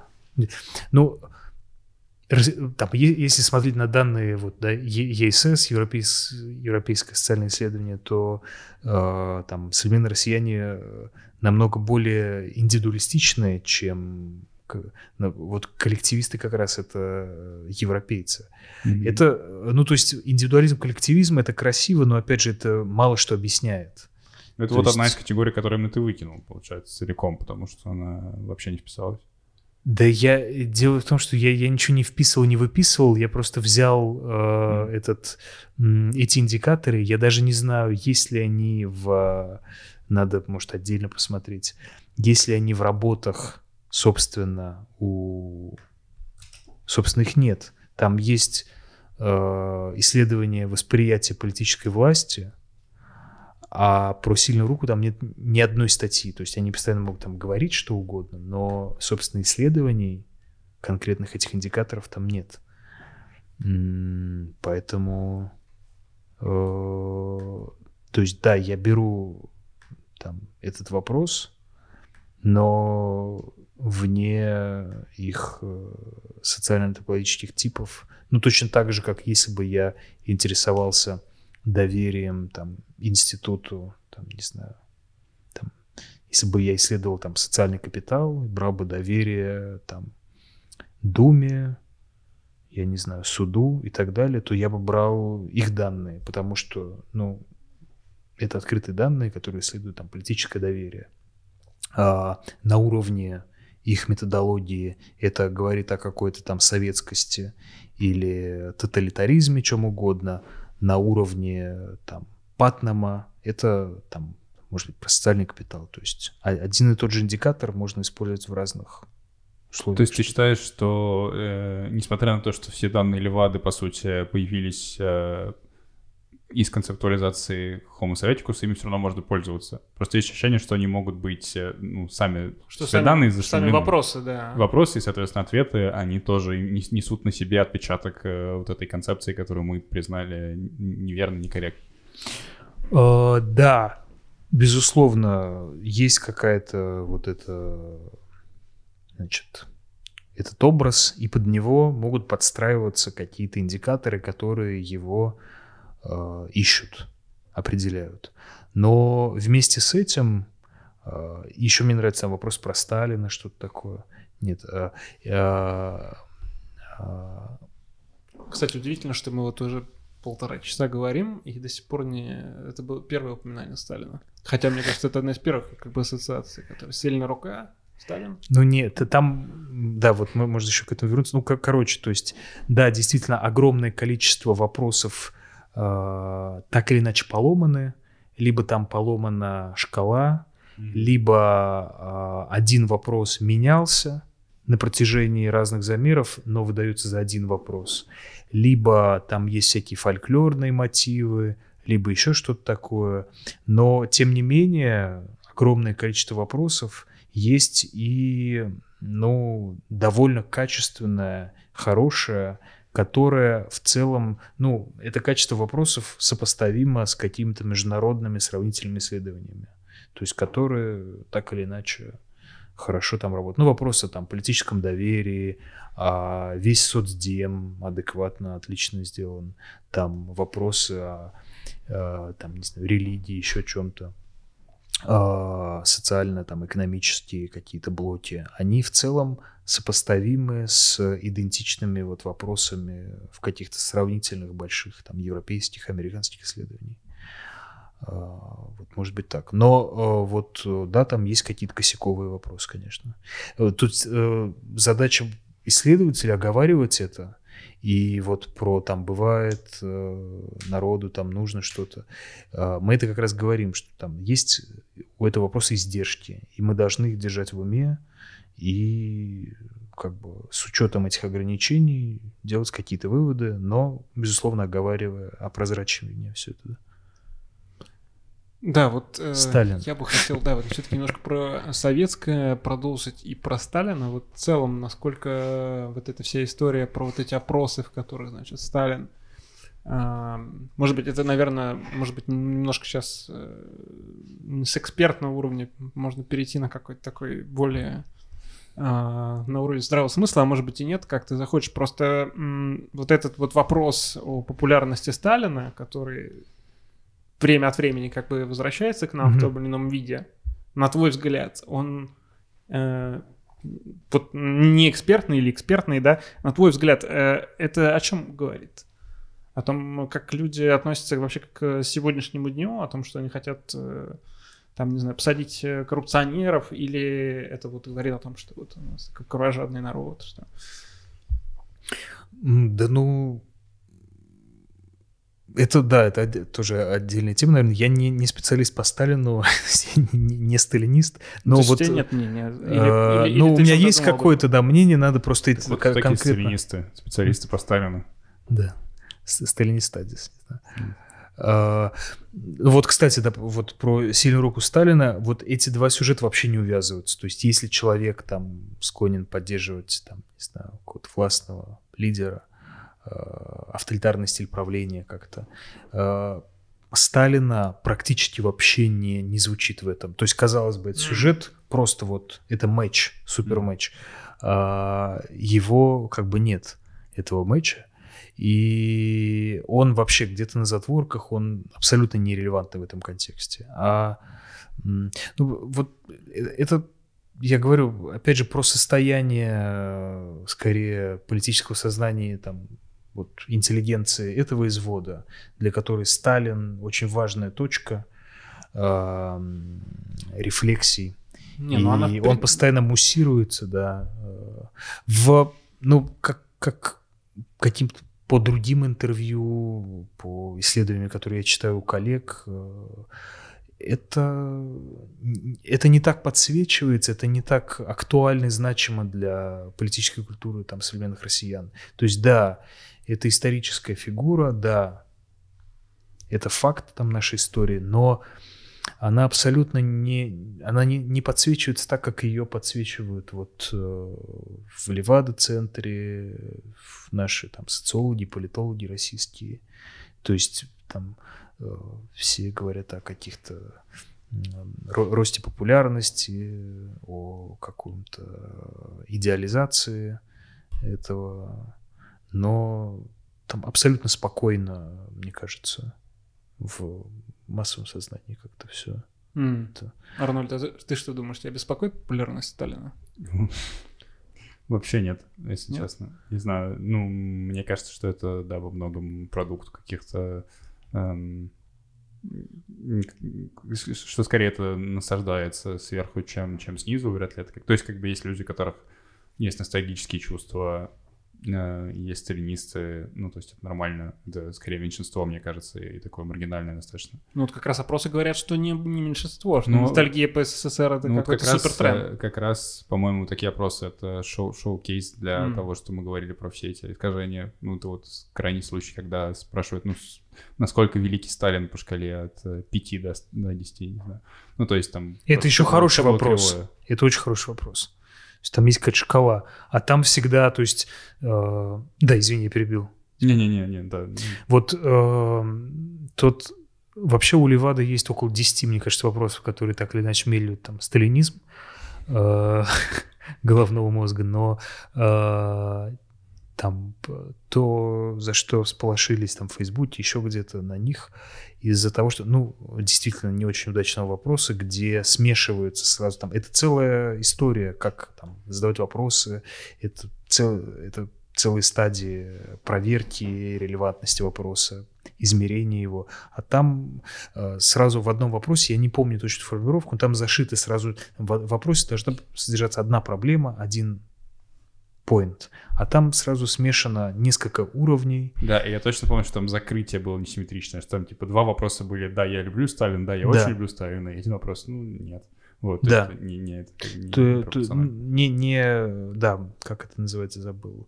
Не, несимметричная, Закрытие. Э, да, несимметричная вот эта градация, которая mm-hmm. уже предполагает определенную какой-то, да, не, не, несоразмерность и увод ну, там была какая-то радикальная история, то есть там э, смешивался там лишение, э, какие Советский а, Союз... Точно, точно, да. Готовы ли вы были потерпеть лишение ради того, чтобы... А, ради того, чтобы победить в войне, там что-то такое было. Правильно да. сделал Сталин, что вот, значит, ну, заставили да, да. страдать, он победил в войне. Какой-то был развернутый тезис, чуть ли не с подбрасыванием какого-то суждения заранее, и потом спрашивать, ну вот так ли это, да, то есть я, я тоже уже не помню формулировку, но вот, кстати, меня давно волнует вопрос, что делать с плохими вопросами, да, вот, условно, был плохой вопрос, по нему собрали кучу данных, вот, но плохой вопрос, он же тоже о чем-то, как бы, говорит, может быть, о чем-то другом, но тем не менее. Изучать на курсах по построению выборки и там... Э, ну, да, ну то есть э, кажется, что э, у них должна быть еще какая-то судьба. Но... Ну вот как раз это аналитика, которой мы здесь пытаемся заниматься, тем, что это может быть как бы какой-то комп, ну, компании или каким-то нездоровым вниманием уже со стороны властей или там тех, кто пытается формировать общественное мнение, что это важно почему-то для повестки, и вот, ну, условно, как бы это такое фо- формирование культурного поля. Да, при том, да, извини. Я закончу. Да, при том, что э, Сталин важен как для там политических элит э, властных, так и э, оппозиционных политических элит. То есть это, это такая история скорее про тех, кто так или иначе ориентирован на там, публичное поле, власть. Это очень ограниченное там, число людей. То есть, условно, администрация президента и одновременно Лев Гудков могут э, конструировать похожий дискурс, потому что Ну, а, то, то есть, да, сюжет один, но противоположное значит, наполнение какое-то. А, да, но опять же, ну это как бы вот чтобы нам не превращать в советских людей, мы должны, как сказать, да, э- это это случается. Вот мы должны смотреть, это, это дико интересно смотреть, как э, как его конструируют этот образ, там вкрапляют в разные контексты. Но что, что делать с плохими опросами? Ну, выкидывать раз, э, два, перепроверять их на каких-то фокус-группах, интересно, менять разные формулировки вопросов и смотреть, как это меняется, там, ход дискуссии, что, опять же, какие-то психологические интервью, где исследуется именно э, понимание той или иной фразы, слова, словосочетания. э, То есть ты задаешь этот самый плохой вопрос и смотришь, как, как, как он понимается. Вот когнитивное интервью, по-моему, это называется. Вот э, какие-то такие истории. Это типа для, для как подготовительное интервью для оттачивания вопросов. Ну да, или, допустим, если у нас есть исследование, почему не сделать, да, про плохие оп- вопросы и исследовать, да, то есть, а, ну вот на, на, на этом конфликте, то какие исследования были выпущены, какие выводы были сделаны на основе этих опросов, и затем другой уровень, это как он понимается, там, когнитивные интервью какие-то, может быть. Ну вот последний опрос, который я проходил, это был опрос про... Он был очень плохой, прямо максимально плохой. Он был по телефону, мне позвонили и спрашивали про радио. Э. И опрос состоял в том, что девушка называла... Вот этот человек, который проходит эти опросы, не всегда интересовал. Да потому что они звонили мне пять раз, и я в А. какой-то момент не выдержал. Я им сказал, что я там работаю в журналистике. Я говорю, я не подхожу вам. Они говорят, нет, очень подходите. Наоборот. Я подумал, ну, Все круто. нормально. Наверное, будет опрос какой-то профильный, то есть я смогу что-то рассказать. И начинается просто анкета. И она просто перечисляет. Она такая, вы не перебивайте, я должна назвать... Я сейчас назвал 25 станций, и вы скажете, вы хоть одну из них слышали последние три недели или нет. И она реально Три перечисляет... года. И потом, и, и таких, типа, было там 10 пунктов, потом Ага. изменился срок, то есть уже надо было за месяц сказать или за, день, и, ну, как бы, и просто, ты просто 20 минут слушаешь э, перечисление станций и говоришь, нет, я это не слышу. Что, что ты, что ты слушаешь из этих станций? Ну, и там было, там, хоть раз услышал, и, ну, там, я слышал, наверное, где-то эхо, мог слышать какие-то там, э, типа, э, Европа Плюс и так далее. Бизнес ФМ мог слышать, и Мгм. там, условно, Коммерсант ФМ. Сейчас я, у меня есть дома э, Алиса, э, станция Мгм. маленькая, и я начал иногда с утра новости какие-то слушать, и там, можно сказать, сейчас там есть функция радио. Тебе не хватает новостей в новой Не, газете? не- не хватает, ну, хватает. Но вот как раз, чтобы не читать лишний раз, можно еще другими, как бы из другого канала получать информацию, как вот подкаст, например. Артем, Если слушаешь новости? Честно говоря, нет. В последнее время вот как-то так получилось. Преподавание какие-то. Сейчас были школы in Liberty, и я абсолютно вылетел из этого новостного потока. Я не против, честно говоря. А, На какое-то время. То есть, да, там по, по работе придется как-то вернуться, но я чувствую себя отлично. Про исследование In Liberty не хочешь нам рассказать? Свежая вроде история. А, да, вот недавно вышло. Расскажи, если у тебя есть желание. NDA. Я, я просто, на- на- может быть, начну, да? Вот вы Ну. с, с Арсением э, Куманьковым проводили, ам, а, как бы э, анализировали те данные, которые были сделаны, получены на школе In Liberty. Это была онлайн-школа, а, м, в начале которой и после которой был опрос на Мгм. основе разных этических дилемм. Да? Мгм. Правильно я понимаю? Или... А, Ну да, это вот э, делал э, сами э, моральные дилеммы, готовил директор образовательных программ In Liberty Илья Винявкин. Спасибо ему огромное за составление этих, этих индикаторов. И он отталкивался от проекта а, морального философа, биолога Хаузера, по-моему, я не помню, американского. И у него был тоже похожий тест по моральным дилеммам, где а, там не было правильно-неправильно, а были определенные там моральные позиции, и человек вынужден был какой-то вынести там моральное суждение.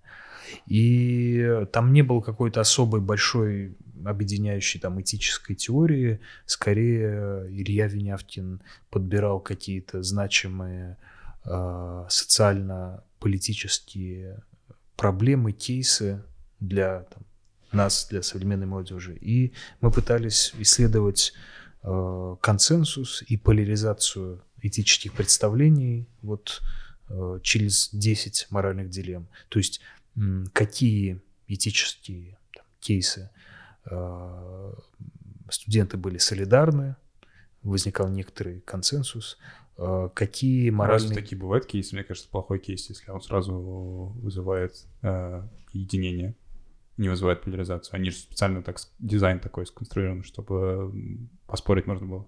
Ну да, но тем не менее, то есть там были вещи, а, уже не помню конкретные названия кейсов, то, допустим, там какие-то штуки по а, новой этике, там, я не помню, харасменту, и а, вот моральные дилеммы для студентов, они отвечали одним образом. Если бы это было более старшее там, поколение, то там был бы консенсус смещен в другую сторону.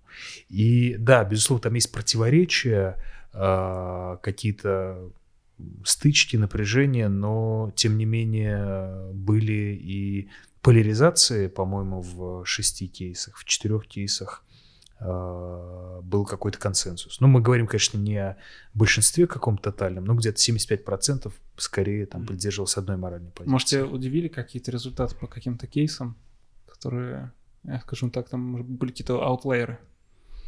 Там ну, меня, то есть, даже не, не столько интересовали какие-то вот отдельные кейсы, просто уже мы, мы, сдали исследование и закрыли. У меня сейчас... Скорее, мне больше понравилось, я смотрел на динамику э, этих штук, и вот несколько выводов, которые я выносил, мы с Арсением вынесли в этой штуке, что действительно вот этот фактор э, школы in Liberty повлиял на там, этические представления. То есть мы сдавали их до школы, после школы, и э, уменьшается число людей, которые э, затрудняются выносить э, этическое суждение. То есть если раньше они там затруднялись, я затрудняюсь вынести этическое суждение, там, то потом они так или иначе дрейфовали в какую-то сторону. Тут... То есть вы показали, что Liberty хорошо делает свое дело? Или нет? А, сложно сказать. То есть очень мало, очень маленькая выборка, но очень тяжело с этим работать, потому что нельзя ну, какие-то статистические, ну да, нельзя делать какие-то статистические э, расчеты. Тем ну, не менее, ну, можно сказать... Мы же не про человечество говорим, ну, да, да, а про тех людей, да. которые были на этой школе. Можно Это сделать... уже очень специфическая выборка.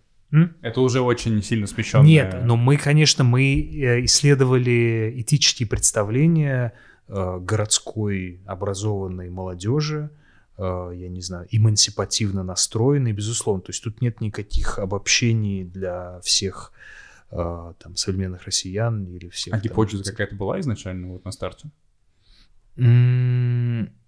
Ну, мы думали, что у нас будет какое-то определенное количество консенсусов, какое-то количество там поляризаций. Но мы скорее исходили от данных э, и смотрели, как... То есть у нас вот эти выводы, которые мы пришли, э, для нас были не, неочевидные. И вот, да, что, что я хотел сказать, какие-то основные истории, что... Ну, да, эти представления могут меняться, они дрейфуют. И что меня поразило, там один и тот же фактор школы по-разному влияет на ребят.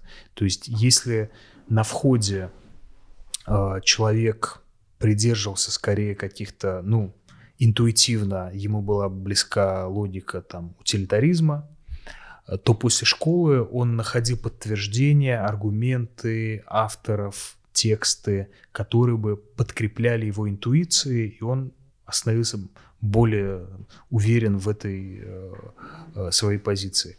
А в то же время люди, которым была близка какая-то там, не знаю, условно там, диантология, интуитивно она была близка там. То есть скорее то, подтвер- подтверждалась то, уже текущая позиция, она укреплялась. Да, да, да, да. То есть и после школы Э, этот же самый фактор, они находили новые имена, аргументы, тексты, которые подкрепляли бы противоположную логику. И то есть один и тот же фактор школы по-разному влиял на людей в зависимости от их прежних там, ценностных, этических каких-то представлений. Ну, ну то есть можно ли сказать, что обучение в Liberty ослабляет confirmation bias или нет? Ну да.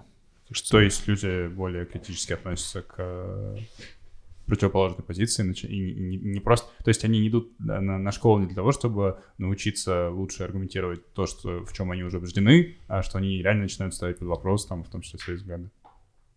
Или это слишком сильно, сильно вывод из, из того, Это нельзя, то есть это большое обобщение, тяжело сказать, но э, скорее может быть, ну вот как я говорил, то есть э, люди, придерживающиеся каких-то одних представлений, становятся еще более убежденными в них. Mm-hmm. А, то есть один и тот же фактор школы по-разному влияет на э, разных... Утилитаристы стали еще большими утилитаристами, диантологи стали еще большими диантологами. Хотя набор лекций, набор игр, набор семинаров был один и тот же, в принципе. Mm-hmm. Ну, а, и затем, что интересно было, то есть не было какой-то единой, там, а, смотря отдельно там, каждого студента какой-то одной там логике, э, там утилитарист всегда отвечает утилитаристски, диантолог всегда отвечает там диантологически. То есть в разных кейсах, в разных моральных дилеммах э, эти логики смешивались, но, как мы пишем, это не признак, не следствие какого-то наивного там реализма, непоследовательности, нерациональности, а того, что вот как э, мы называем, как это называется, да, практическая этика, а, это, да, она не описывается какими-то нормативными, что ли, этическими... Аристотель победил в конце. Все-таки, ну, как обычно. Не знаю, ну, э, утилитаризм, может быть, победил, потому что, не знаю, более контекстуально. Не, не, Аристотель, аристотелианская этика же самая контекстуальная, ну, то есть... Ну да, ну, в, в общем, э, это более сложная какая-то история получается, она не описывается вот через какую-то одну там этическую теорию, то есть это всегда некая смесь в разных моральных дилеммах, человек может отвечать по-разному. Это ну, то есть спрашивать о том, кого больше утилитаристов или диантологов будет не очень правильно. Да у нас даже вот, честно, не, не, не стояла такая задача. Угу. То есть, ну, да. ну, то есть это другой акцент был бы. И это немножко другое, может быть, было. Я помню, что в Фейсбуке была дискуссия на тему мысленных экспериментов моральной философии mm-hmm. и насколько они вообще нужны, или их, или они уже всем надоели, и тоже какая-то искусственная навязанная постановка проблемы, которая, ну, не работает, ничего, ничего не показывает. Я помню, там как раз был Винявкин, э, Илья Винявкин на одной из сторон, ну, поскольку mm-hmm. большинство школ Либерти построены так или иначе на мысленных экспериментах вообще это очень удобный формат для mm-hmm. обучения, особенно для, да. Ну, для погружения каких-то людей, которые мало знакомы с, с топиком. Вот, но в то же время они, да, очень... Э, ну, в них есть очень много проблем, кажется, что они как бы, ну, ставят тебя в какую-то заведомо нереалистичную ситуацию и говорят, ты должен вот так или так поступить, вот, а, ну, понятно, что в жизни таких ситуаций не бывает, и вот, в общем, не знаю, мне кажется, можно было про это еще поговорить немного, про то, насколько мысленные эксперименты как инструмент философии полезный. То есть иногда, ну, как бы мысленный эксперимент Гоббса про естественное положение, ну, супер крутое, мне кажется, mm-hmm. все могут согласиться, и у него есть какое-то обоснование. А вот там 85-я вариация дилеммы вагонетки, где добавляется там марсианин, приш... пришельец, супергерой и ковбой, и там, не знаю, Киану Ривз, это уже странная история, вот. Ну да, э, там, там был у нас акцент именно, почему, почему это там, называется, э, скорее, да, практическая этика, все эти моральные дилеммы были там про сегодняшний день, э, и это реалии, ненавижу слово реалии, почему я сказал реалии? ну вот это, это, это реалии это, социума. Да, да социум это, это потрясающе, да. Реалии социума, да. Как за два слова понять, с кем ты общаешься? реалии социума. Ну, Кстати, слово социум довольно часто используют. причем Не, люди ну это ужасно, да. Это... Нет, социум точно нет. Ну, реалии Ничего, еще... пл- ничего реалии, плохого мне на кажется, самом деле нет, просто это стало, мне кажется, Так таким идентификатором, ну, насколько человек э, вовлечен. Насколько человек читает. Александра Фридрих Филиппова или не читает? Но мне кажется, сейчас уже... Вам не кажется, что это момент, когда уже как с ударением там э, звонит-звонит? что Дискурс, что дискурс. Что уже It's нельзя... too late? Что уже нельзя шеймить людей, да, потому что социум говорят уже буквально все. То есть все, все называют. о- Да, просто мне общество кажется, социум. наоборот, выходит из э, трендов. Думаешь? М-м. Может быть, не кажется, знаю. Мне кажется, Ну наоборот, вот во- вопрос, а социум или не социум, мне кажется, он стоит вот там э, в, в академии в ограниченном количестве университетов. Там это- этого не стоит в широких социальных группах.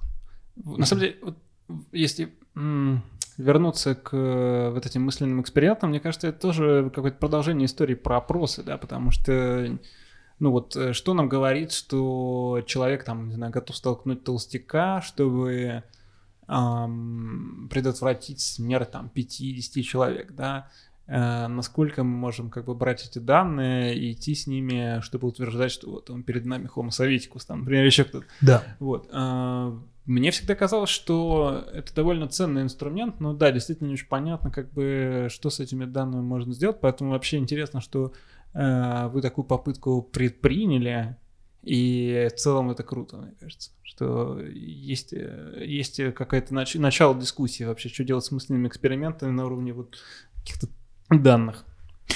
Ну вот там, да, я еще раз хочу сказать, что там не было каких-то фатальных там жизнь или смерть, э, какие-то там классические развилки. Это были, э, там, человеку предлагалось встать на какое-то место, э, там, там, социальную роль, довольно реалистичную. Там, вы директор кинотеатра, и у вас показывают какой-то, там, я перефразирую, какой-то старый фильм про там, колониализм, Какой-то времена колониализма, и вот сейчас готовы ли вы там, там не было каких-то фатальных историй, там, ну, вставить, я не помню, субтитры, что вот э, мы имеем дело с такой эпохой, и Как вот... с ну, унесенными ветром. э, ну да, да, да, да, да. Да. Вот, то есть и там Как были э, Илья очень круто, потрясающе подобрал эти кейсы, которые Ну, на были деле, совместная работа была. Да, там Вас. несколько, несколько человек придумал кейсы, но не Класс. суть, да. мгм. круто. Я не знал, я думал, что такое Илья. Не, по-моему, это вот мы несколько Мгм. человек делали, да, там. Ну, Илья, мне кажется, больше всего придумал. но- И там они вот п- про сегодняшние реалии, э, э, вот эти все э, развилки. И поэтому... Да, но это один из инструментов, безусловно. То есть там это тоже считывание все равно, то есть не, не, не- мы не говорим о том, как реально бы поступил там человек, Э, мы говорим скорее о какой-то социальной норме, там, доминирующей, недоминирующей на каком-то там декларативном уровне. Конечно, это не может, тут нет никакой предсказательной силы там. А были какие-то кейсы, в которых, э, которые были исключениями из правила, и где какие-то представления людей сыпались чаще всего? То есть утилитаристы оказывались диантологами, наоборот? Ну, ну, наверное, сходу нет. Там просто э, была такая хорошая штука. То есть там была шкала от 1 до 10. И то есть это такой был всегда... Дре- Ну да. То есть там не было сознательного за каких-то стычек углов. И это показывало, почему, то есть с одной стороны это плохо, потому что выборка не очень большая, и все это размывается по этому континууму, но с другой стороны можно было понять динамику с помощью этого континуума, как он смещается резко, не смещается. Интересно. Напоминает немножко Moral Machine, или как назывался, Гарвардский проект, или господи, Да. Стэнфордский. Да, да, Забыл. да. Ну вот э, Илья в том Ну, числе от этого отталкивался, да. Ну и, и то есть это все, эти моральные дилеммы без школы, ну, немножко было бы не, не- не так интересно. А Мы, у нас были и данные, и, собственно, динамика школы, то есть что люди говорили на семинарах, на играх, на каких-то симуляциях, на ридинг-группах. То есть это было какие-то цифры, и, собственно, мясо, вот это аргументы, какие они говорили вот, на протяжении там пяти, по-моему, дней, шести дней школы. И у нас на подкорте еще и это было, то есть цифры и какая-то интерпретация из... Это не очень э, как бы корректно, но мы оговариваемся, что должна быть контрольная группа, а, какие-то сложная верификация, а, и вопросы сами сформулированы очень так, ну, не, не социологические, а скорее завлекающие. Там, там закладываются несколько проблем может закладываться. То есть они не, не, не, не так профессионально социологически выверены, но они хорошо фиксируют какое-то моральное там противоречие. Может быть так. Вот, собственно, первая русская попытка сделать моральную философию, э, экспериментальную моральную философию. Хотя, на самом деле, конечно, не первая, наверное, но, но интересно. Ну, Это ты... когда, ну, вот эти все, ну, когда буквально там mm-hmm. измеряют э, проверяют философские да, доктрины с помощью интуиции обычных людей. То есть начинают mm-hmm. воровать запросы, и такая получается комбинированный такой метод философской теории и экспериментального эмпирического подхода. Тоже такая странная, ну, интересное направление, новое. Вот, но неизвестно, насколько перспективно. Есть еще такое же направление в там в public policy или в политической философии, то есть как бы есть такой философ Дэвид Миллер, я вот у него брал интервью, он сторонник э, типа прикладной прикладной роли философии, что вот нужно, э, э, что философ должен уметь, э, во-первых, должен быть более привязан к тому, что реально происходит в мире, в жизни, там, в, в стране, где он живет, и он э, говорит, что вот до этого философы были нытиками, в основном у него источают политическая философия как нытье. Да. Он объясняет, что вот там, их куда ни посмотри, все моральные философы начинали с того, что о господи, э, вот какой человек на самом деле, вот каким человек должен быть. То есть э, очень завышенные ожидания. И вот эти вот все, то, то как человек должен быть, э, всегда бралось из головы, и поэтому совершенно не соответствовало э, реальным возможностям э, ре, реального человека. И, а, а он говорит, что нужно там, ну, использовать новые, новые там инструменты социологии, данные, mm-hmm. работать с данными и как бы как-то философию приблизить. Это, с одной стороны, очень прикольно и современно, с другой стороны, как бы не, ну, немножко попахивает таким какой-то редукцией, не знаю, вот, как вам кажется. Э, то есть, если, если ты начинаешь философскую теорию заканчивать какие-то социологические данные, то э, э, как бы в какой-то момент ты превращаешься в социолога. Но у нас скорее, то есть это э, точно не какое-то классическое исследование в поле там моральной философии. Мы об этом сразу пишем, что это э, скорее, да, социологическое измерение именно этических представлений, то есть мы mm. не, не делаем какие-то выводы там про ту или иную теорию, а это именно э, про этические представления, востребованные, невостребованные, как меняется их динамика. Вот скорее про это. То есть там мы в дебри не лезем. Ну, у вас изначально социологический подход скорее, да, поэтому... Ну да. У вас не возникает такой проблемы. Но это такой очень робкий первый заход. Э, конечно, тут нужно серьезнее с этим работать и делать уже какую-то, прописывать под это или после этих моральных какую-то теорию, в, в основе которой были бы уже кейсы. А тут у нас не было какой-то большой теории, мы исходили из, ну вот, локальных проблем и а почему этих моральных делим 10, а почему не 5? То есть просто вот такое скорее я, перечисление. Я предлагаю, может быть, э, э, последние несколько вопросов таких резюмирующих, и уже пойдем, потому что уже хочется курить и все такое. Я а, не курю. Ты уже все? Никто не курит. Да? Ну ладно. В социуме а, уже никто не курит. Это новые реалии. Здоровый социум. Новые реалии россиян. Ну ладно. А, мне кажется, нам нужно все-таки как-то резюмировать про политическую культуру, потому что мы много поговорили про нюансы, про то, как все сложно, как все не поддается никакой э, никакому вердикту. Но вот все-таки, вот если давать какую-то твою экспертную характеристику политической культуры россиян, потому что ты занимаешься этим много лет, и мне кажется, ну как бы заслужил, э, чтобы нарваться на подобный вопрос. Ну, я там коротко какие-то несколько тезисов просто для, для меня, может быть, базовых, для, проясняющих то, что я говорил там до этого. Э, нет никакого органического консерватизма россиян, нет никакого особого пути, все это меняется, нет никаких э, констант, воспроизводящихся каких-то эссенциалистских смыслов. А, если мы смотрим на какие-то сравнительные, как, как понять там лучше там, политическую культуру, под этим я подразумеваю там сочетание ценностей, представлений, ценностных ориентаций в сфере политического.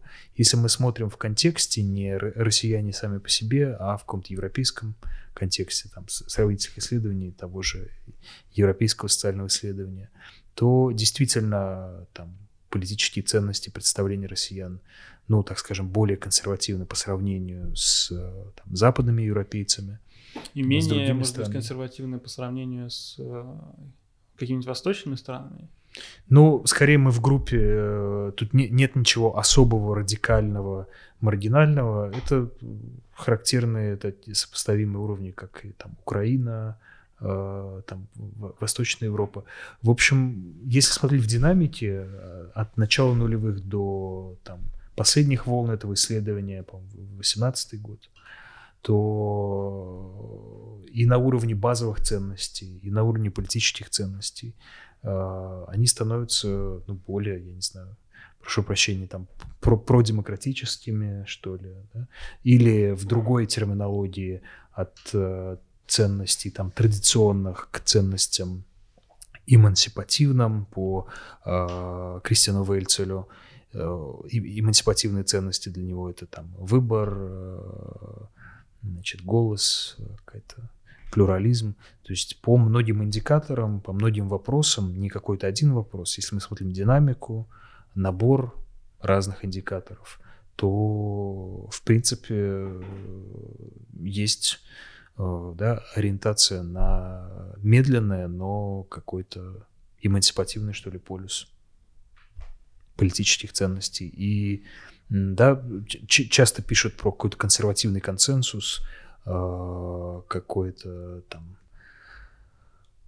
консервативный поворот, э, но этого не показывают ценности, да, какие бы там ни были законы, повороты на восток, э, политические ценности, базовые ценности становятся все более там, эмансипативными. Это медленный рост, но он там происходит. Это видно по каким, например, вопросам?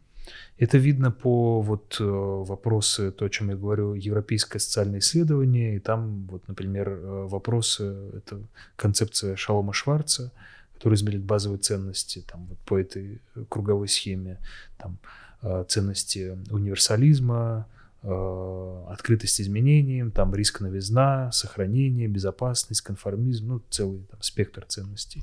Это видно по вот этой ценностной теории там э, ценности сохранения э, становятся там, да, они очень востребованы, но э, менее их востребованность уменьшается. А по Европе есть какие-то тенденции, может быть, ты читал какие-то исследования, да, там на фоне каких-то вот таких запросов на словно такую какую-то авторитарность есть в этой связи, какие-то какие любопытные данные? Ну, там я просто, не знаю, да. на, на ум, да, приходит э, какой-нибудь Brexit, э, Марин Ле Пен, э,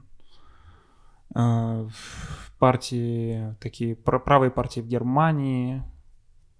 Ну да, сейчас и в социологии, и в политической науке это очень востребовано, да, исследование тех же самых, э, там, исследования там, сильной руки, э, запросы там, на авторитарный стиль правления. В США очень много исследований, в Западной Европе. Это связано с там, так называемой волной популизма, э, кризисом институтов либеральной демократии и там, экономическим кризисом. И ну, такие работы есть, и действительно они фиксируют тоже, то есть э, противоположные тенденции. Тоже и там, даже в Америке, э, там растет тоже запрос на сильного лидера. Как это не, не, не парадоксально. Вот исследование 16-18 года ФО и Мунка. Вот. Да, я еще читал, что вот помимо именно запроса на сильного лидера в той же Америке там есть такая ну, проблема для многих исследователей, что э, запрос на э, то есть э, запрос на э, твоего кандидата во власти перевешивает э, запрос на демократию. То есть тебе важнее, чтобы твой э, там, условно, твой кандидат выиграл, и тебе не очень важно, это будет там авторитарный или какой-то другой стиль управления, но именно Да. ты готов пожертвовать какими-то институциями, то есть вот эта самая политич- объединяющая политическая культура, ground-based, о том, что вот мы можем там э, выбирать демократы, республиканцы, но мы всегда будем э, следовать правилам и не будем менять институты, и это как бы то, что нас объединяет. Нейт- нейтральный какой-то комплекс э, там суды, центральные банки и там избирательной системы, а вот сейчас уже как бы вот, этот, вот эта политическая культура, она, ну, якобы становится слабее, а люди все больше и больше дают за то, чтобы вот увидеть своего наверху. Неважно, какой он. Ну да, так- такое есть. Я встречал там, несколько исследований про это. И, ну, изменения, там, кто-то пишет об э, там, нелиберальной демократии, какие-то сопоставимые исследования. Ну, тоже там э, Инглхарт, последняя книжка «Культурная эволюция» пишет об авторитарном откате, cultural backlash, э, он это называет. Такие вещи тоже есть, и э, там у тоже вот это всемирное исследование ценностей, э, там есть ряд вопросов, индикаторов, которые меряют типа демократические ценности, и они становятся все менее востребованными у э, более молодых людей, как это ни странно. То есть, да, такой крен тоже есть. Ну, получается, что вот э, либеральная демократия, как, э, скажем, гос- господствующий тип режимов, который ну, в, там, во второй половине 20 века стать считаться нормативным, нормативной моделью, они требуют какого-то набора ценностей для того, чтобы нормально работать. И если эти ценности вытесняются другими ценностями или просто угасают, то, соответственно, у нас возникает кризис и какие-то угрозы. Ну да, можно сказать и так. То есть тут не- непонятно причин следственной связи, то ли э, на ценностном уровне пропадает вот, ну, вот эта совокупность каких-то вещей, и это отражается потом на институтах, на риторике политиков, на их дискурсе, на реформах, на перераспределении бюджета, то ли политики меняют дискурс, я не знаю, э, меняются Курица партии меняются партии, и это так или иначе отражается на ценностях. Но мне кажется, что здесь стоит говорить о взаимовлиянии, где одно подкрепляется другим. Я думаю, что можно завершить вопросом про твою политическую культуру. Ты недавно написал в Фейсбуке о том, что ты совсем не левый, чем на самом деле разочаровал меня. Кстати, ну это же известно, Я? мне кажется. Как Я, я думал, это что ты- выстрел я- в себе. Я думал, что ты левый либерал, нет? Мне казалось, что ты либертарианец, Артем. Мне тоже так казалось. навесили какие-то это, это сложный вопрос. Но Не, ну тебе нужно на него ответить. а, мне близки и... Нет, я с большим любопытством отношусь к разным течениям идеологическим. Мне интересна и там либертарианская политическая философия, и все больше консерватизм какой-то, и классический либерализм. Я все-таки, я в поиске. такой, Ну вот ты знаю. придешь там, не знаю, в новую искренность, да, и тебя спросят, а кто ты? А, Ты, ты, ты себя как-то идентифицируешь, или ты просто скажешь, что ты на самом деле не, а, не, не определился еще, хотя вот уже закончил политфак и все такое? Э, Я не, ну, скорее базовое ядро, наверное, классический либерал, что ли. Не знаю. Но, по крайней мере, я В смысле Михаила стараюсь... Пожарского? или- Нет, в смысле, ну, я не знаю. Это, это постороннее, почему, почему ты называешь его классическим либералом? Потому что он сам себя так называет. Хайка, что ли, окей. я не знаю. Ну ладно, Хайк, это, это отдельный разговор, Да, просто это Михаил типа- считает, что классический либерализм это, в общем, и есть либертарианство. Ну, это отдельно действительно. Ой, я, я не знаю, это вот, э, то есть... э, Классический либерализм — это Джон Лок, как бы.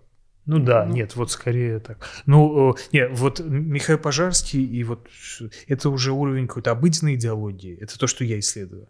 М. А, Вот оно как не знаю. Очень аккуратно. Жестко. Э, Так, так, А, так, спокойствие. Значит, все в порядке. Так, кстати, а, подписан на канал. да, круто. Ну, по крайней мере, был. Нет, ну а- одно дело, да, уровень там э, политических идей, другое дело, как это живет в российских реалиях. Э, Это две, мне кажется, разные вещи, они не, не всегда пересекаются. Мне кажется, надо Михаила Пожарского позвать и обсудить с ним этот вопрос. Все-таки кто был раньше, Лок или Хайек? Или- Я, не, я не против. на самом деле. Не, Михаил Пожарский, по-моему, крутой чел. Он хороший публицист. Как объект исследования или как? Нет, как э, политик, может быть, публицист. Ну да, мне, мне тоже на самом деле нравится. А, То есть у меня никому, никаких вопросов там к нему нет. Да, тексты у него довольно такие, ну, ядреные, что ли, бойкие, забористые. Вот. Как с одной стороны, все понятно, но хорошо написано. Не знаю. Ну да, это же отдельная ветвь дискуссии. Спасибо тебе за разговор. Спасибо вам, это очень круто было. Я Надеюсь, с большим интересом пролетело время. Надеюсь, что мы подбросили тебе поводов Да. для дальнейших Проблем, да. размышлений. Я задумался о своей политической идеологии. Ну, как минимум. Прекрасный финал, я считаю.